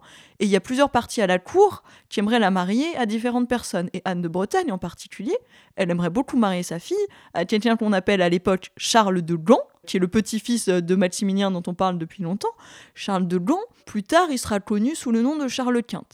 Ah oui Donc c'est pas n'importe qui, c'est juste le type qui va récupérer toute la Bourgogne, toute l'Espagne, tout le Saint-Empire. Enfin, c'est pas encore le cas à l'époque, mais il, il a déjà tous ses héritages un peu en tête. Et Anne, elle aimerait bien rattacher la Bretagne à quelque chose d'un peu puissant qui garantisse son indépendance. Évidemment, il y a d'autres parties à la cour qui aimeraient bien que ça se passe autrement. Et en fait, Louis XII, pendant longtemps, il va tergiverser euh, pour plein de raisons. Il y a des gens qui ont dit que c'était parce qu'il était un peu faible ou un peu mou ou machin, mais en même temps, c'est aussi assez compliqué de s'engager sur un truc pareil. Et notamment, il avait promis à Ferdinand d'Aragon, pendant, pendant les guerres d'Italie et qu'il s'alliait avec l'Aragon, il avait dit oui, oui, je marierai Claude à Charles de Gand. Et maintenant, il est coincé. Il a cette promesse qu'il a faite. Comment il peut ne pas l'honorer? Eh ben, qu'est-ce qu'on fait? Quand on veut prendre une décision et dire c'est pas de ma faute, ben on réunit les états généraux. Alors bon, c'est une assemblée des notables, c'est pas tous les états généraux, c'est juste les, les meilleurs. Mais du coup, bah, l'assemblée des notables demande à son roi de le marier à l'héritier putatif du trône qui est François d'Angoulême, qui est donc non de la famille des l'appeler d'Angoulême. New character Voilà, François d'Angoulême, que un peu plus tard on appellera François Ier. Mais c'est une autre histoire. Mais du coup, si l'Assemblée des notables demande au roi de le faire, il est obligé d'écouter la volonté de son peuple, car c'est un bon souverain. Et c'est un père des peuples. Et voilà, comme le dit Albert, c'est à l'occasion de cette assemblée que des fidèles de Louis XII le font officiellement surnommé père des peuples et les arguments apportés pour justifier ça, c'est ce qu'on a déjà dit, c'est la baisse des impôts, l'ordonnance de Blois, la réforme de la justice très importante, il y a le côté vraiment un roi juste, un roi honnête. J'aimerais souligner un point, et moi j'appellerais ça le point le bon temps de monseigneur Louis XII, c'est que pendant, pendant longtemps, pendant toute la fin du Moyen Âge, à chaque fois que on critique le roi actuel et qu'on aimerait revenir à un temps d'avant où ça se passait mieux, on dit qu'on aimerait revenir au bon temps de monseigneur Saint-Louis. C'est toujours ça. Sous Philippe le Bel, dès qu'il faisait des trucs pas bien, on disait oh sous le bon temps de monseigneur Saint-Louis, ça serait pas passé comme ça. Et bien pendant toute l'époque moderne, jusqu'à des types comme Fénelon ou Voltaire ou des, des hommes comme ça, leur équivalent à eux, c'est Louis XII. Et à chaque fois, ils vont dire un roi qui était modéré, qui écoutait ses sujets, qui était juste, qui leur piquait pas toute leur thune, coucou Louis XIV, c'était Louis XII. Et donc, quoi qu'on puisse penser de Louis XII et de certains de ses échecs ou, ou du bilan qu'il a eu, ben moi je lui donnerais les petits points, le bon temps de Monseigneur Louis Moi, XII. ça me va. Moi, effectivement, le point mémorial, Mhm. euh, tout ça. Allez, moi, je te dis 15 points, ça te va? Ok. Ok, les autres, vous 15 validez? Ouais, oui, c'est Allez, très bien, 15, points pour euh, bah, bon, bon souvenir. Et du coup, les points aussi pour avoir réussi à, à ne pas marier euh, sa fille. euh, Moi, au je sais pas si je lui mettrais des points parce que là, là, il s'est mis tout seul dans la merde. Il a rattrapé sa mais- merde tout oui, seul, mais en il- fait. Donc, euh, Oui, mais du coup, la Bretagne va définitivement rentrer dans le royaume de France une fois qu'un certain François va monter sur le trône. Et en fait, euh, si Hmm. elle avait été mariée à Charles t'arrives Quint, pas à me convaincre parce que moi, tu vois, enfin, je trouve que il, a- il, il s'est rattrapé. Hmm, Il s'est mis tout seul dans la merde, il s'est rattrapé. Donc, bah, du coup, il a fait le ménage derrière lui-même finalement. oui, bon, bah ça, il faut le faire, hein, normalement. faut faire le ménage derrière soi. On arrive quelque part. C'est propre, vrai, on c'est repart, vrai. c'est propre. C'est vrai. On va pas lui mettre des points charge mentale. J'avais un autre point positif parce que j'ai que des points positifs à dire sur Louis XII, mais j'aimerais parler très rapidement, promis, des Vaudois du Luberon. Quoi?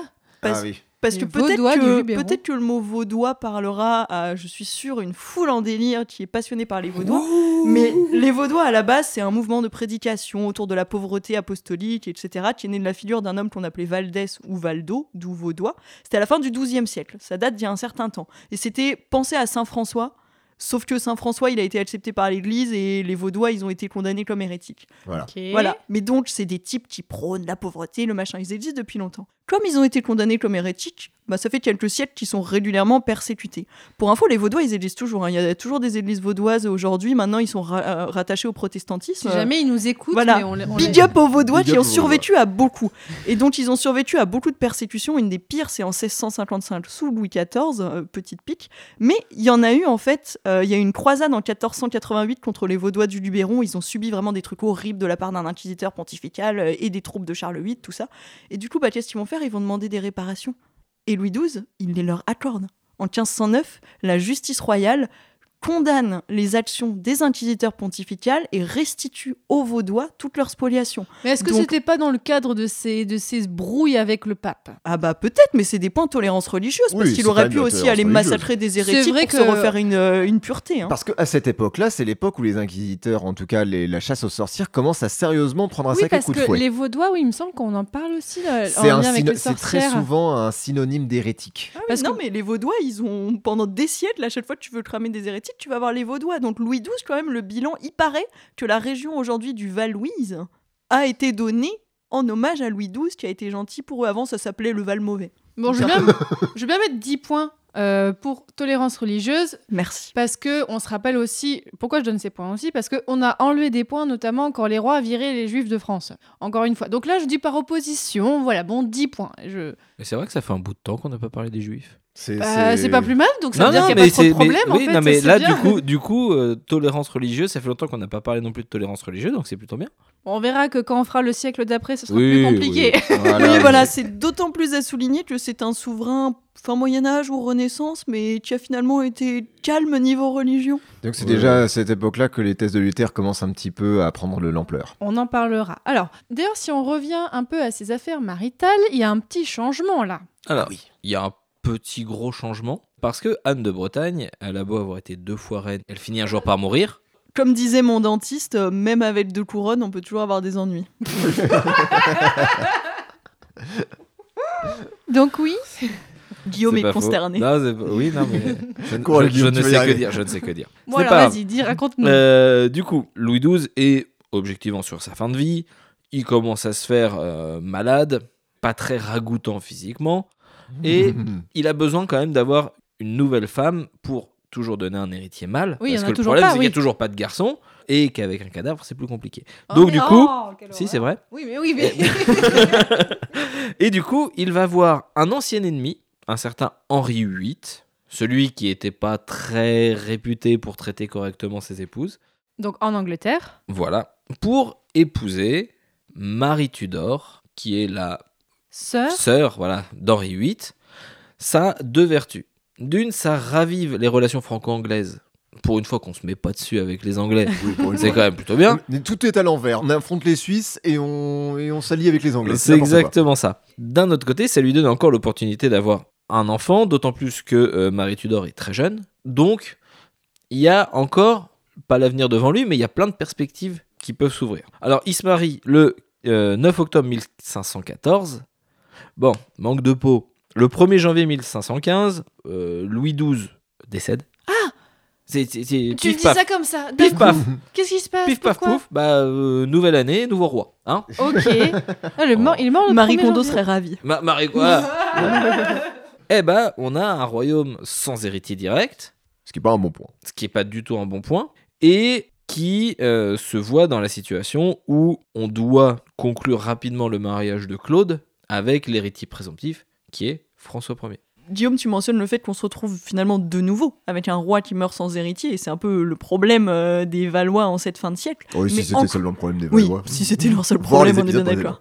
Mais encore une fois, la comparaison avec Charles VIII est intéressante parce que la différence, c'est que Louis XII, il a fait ce qu'il pouvait. Enfin, il a essayé de se Oui. remarier. En plus, il a choisi quelqu'un de relativement intelligent et l'alliance avec les Tudors, enfin c'est un truc pendant le XVIe siècle, les, les Guises et les Tudors, ils sont assez proches. Enfin, il y a tout un tas, ça préfigure aussi des trucs qu'on verra plus tard. C'est pas du tout stupide de sa part. Il essaye quoi, alors que Charles VIII, il laisse un royaume sans héritier, mais parce qu'il a été con. Et, et encore une fois, c'est un peu la différence où souvent on met Charles VIII et Louis XII ensemble, c'est les rois de la fin du Moyen Âge, ils étaient un peu médiocres, ils sont pas vraiment médiévaux, ils sont pas vraiment Renaissance, ils sont pas transcendants. Louis XII a été euh, a subi une propagande dès François Ier, comme quoi il était moche, croulant et que c'était un sale harceleur, alors que pas forcément en fait. Oui, François Ier fait répandre la légende selon laquelle Louis XII euh, serait mort parce qu'il se serait vraiment épuisé à tenter de mettre sa femme enceinte, euh, ce qui est bon, pas, euh, pas à ce moment-là. Enfin, il était en mauvaise santé. Oui, il meurt de quoi mais- du coup euh Oh bah, en fait, ça faisait longtemps qu'il avait des problèmes de santé de manière générale. Il avait la euh, goutte, non C'est ça, mais j'avais vu euh, comme quoi. Comme, oui, comme Comme beaucoup en fait. époque, hein.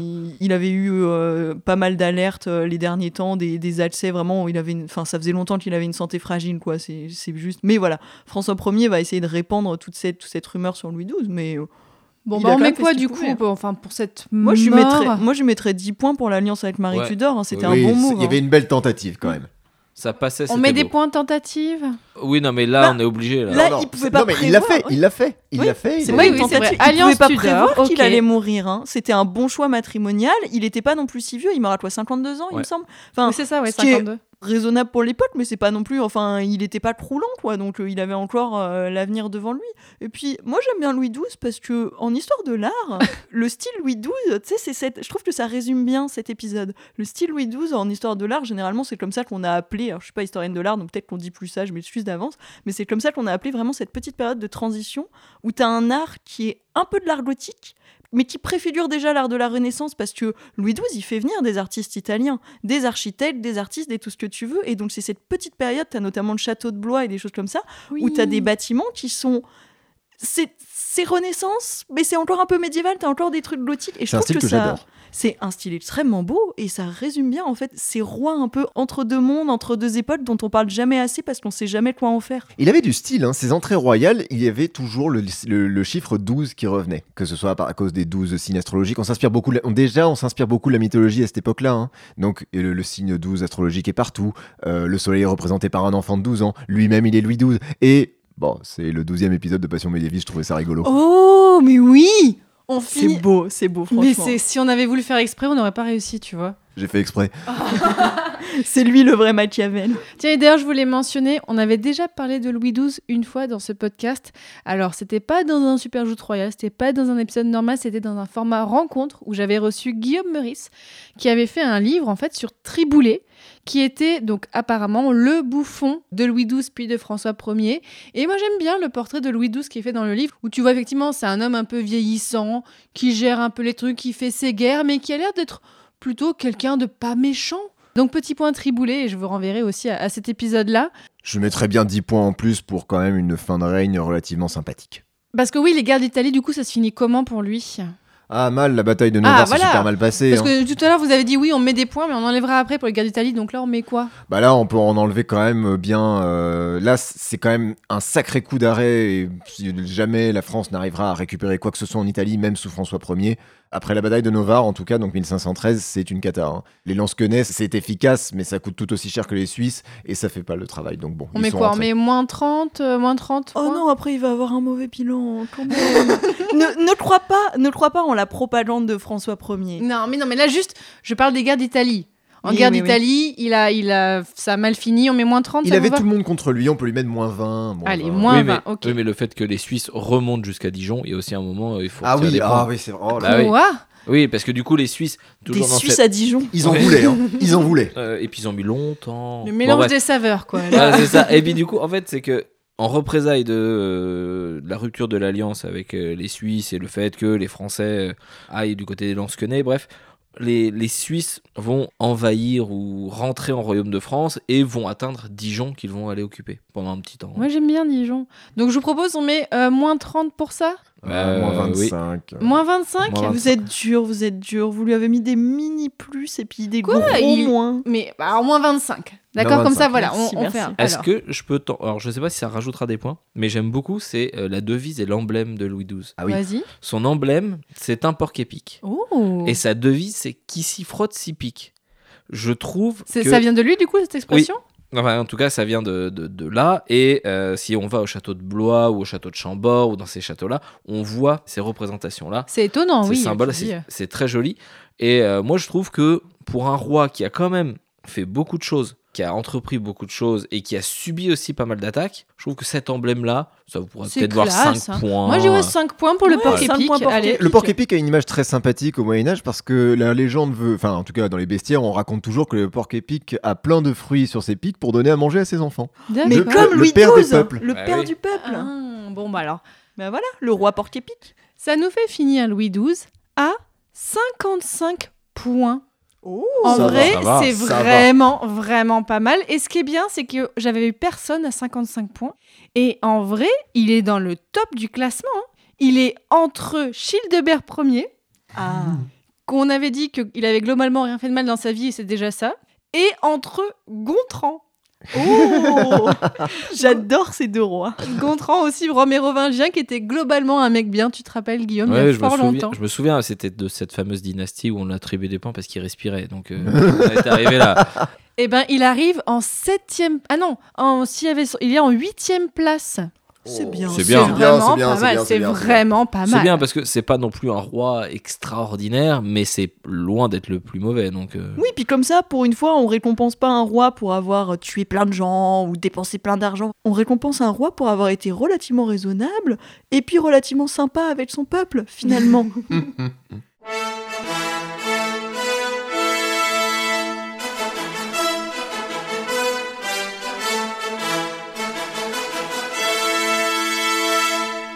Alors, résultat de cet épisode. Bien, c'est un épisode avec beaucoup de points, en plus ou en moins. Donc là, ça nous fait finir Louis XI avec 140 points. Vous n'êtes pas fiers de vous là, clairement. Je vois, on en a parlé, vous n'êtes pas content en fait d'avoir fait ça. Mais c'est votre œuvre, hein voici donc notre héritage. Voici votre héritage. non, je veux rien dire, j'ai juste honte. T'as honte. Moi je voulais juste grogner. Ensuite, euh, donc Louis XI à 55 points et euh, Charles VIII à moins 5. C'est vraiment des rois très... enfin, moi, je me suis dit, ils vont être un peu dans les mêmes styles. Là, on voit vraiment qu'on a des points euh, très différents. Et ça fait donc que euh, Louis XI est donc le premier roi même du 15e siècle, parce que les rois qu'on avait fait avant, on avait Charles VI qui était à 10 points et Charles VII à 25 points. On l'a pas mis là par sympathie. hein. Et encore 25 points, c'est au moins 150 points de trop, mais bon. Vraiment, on a fait cet épisode sur le 15e siècle en deux parties parce qu'on avait beaucoup, beaucoup, beaucoup de choses à dire. Pour même vous avouer, auditeurs, auditrices, on a même hésité à le faire en trois parties, tellement il y avait de choses. Et voilà, c'est comme ça qu'on se retrouve avec un épisode qui fait plus de deux heures. Vous avez réclamé cet épisode, le voici. Là, c'est vrai qu'on se dit, bon, bah c'est fini, on a fini Super Joute Royal. Bon, pour rien vous cacher, auditeurs, auditrices, j'ai prévu des choses pour la suite et mes comparses autour de moi sont plutôt d'accord pour ce qu'on va faire ensuite. C'est-à-dire que déjà, il y aura un épisode bilan du Moyen Âge. Ça va arriver dans quelques mois.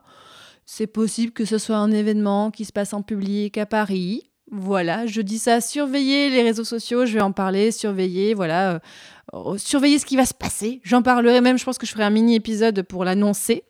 Mais donc, il y aura un épisode bilan où, tu vois, Clara, tu pourras revenir sur tout ce qui a été fait sur les Mérovingiens a posteriori et dire ce sur quoi tu étais d'accord ou pas d'accord. On en parlera. On se demande si je serais plutôt d'accord ou plutôt pas d'accord. Voilà. Et parce que des gens le demandent aussi, est-ce qu'il y aura une suite à Super Joute Royale?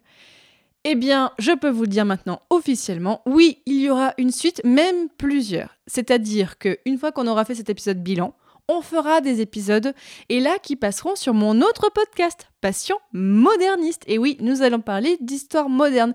D'ailleurs, du coup, j'en profite pour faire un petit appel. S'il y a des modernistes, on sait jamais, hein, qui écoutent ce podcast et qui ont envie de participer à Superjoute Royale, et donc voilà, on va peut-être un tout petit peu changer le nom, on ne sait pas encore, eh bien n'hésitez pas à me contacter parce que bah, je manque un peu de personnes pour parler. Et vraiment, si c'est votre siècle, que vous avez travaillé dessus, que vous connaissez bien et que vous avez des choses à dire, plutôt drôles, on va dire, euh, sur ces rois-là, n'hésitez pas à me contacter. Alors, moi, je, ne présume de rien, hein, mais à mon avis, un petit épisode, une petite joute entre tous les ducs de Bourgogne pour redonner plus de points à Charles le Téméraire qu'à Louis XI, moi je suis partant. Et oui, parce que ça, c'est peut-être donc une autre suite qu'il y aura.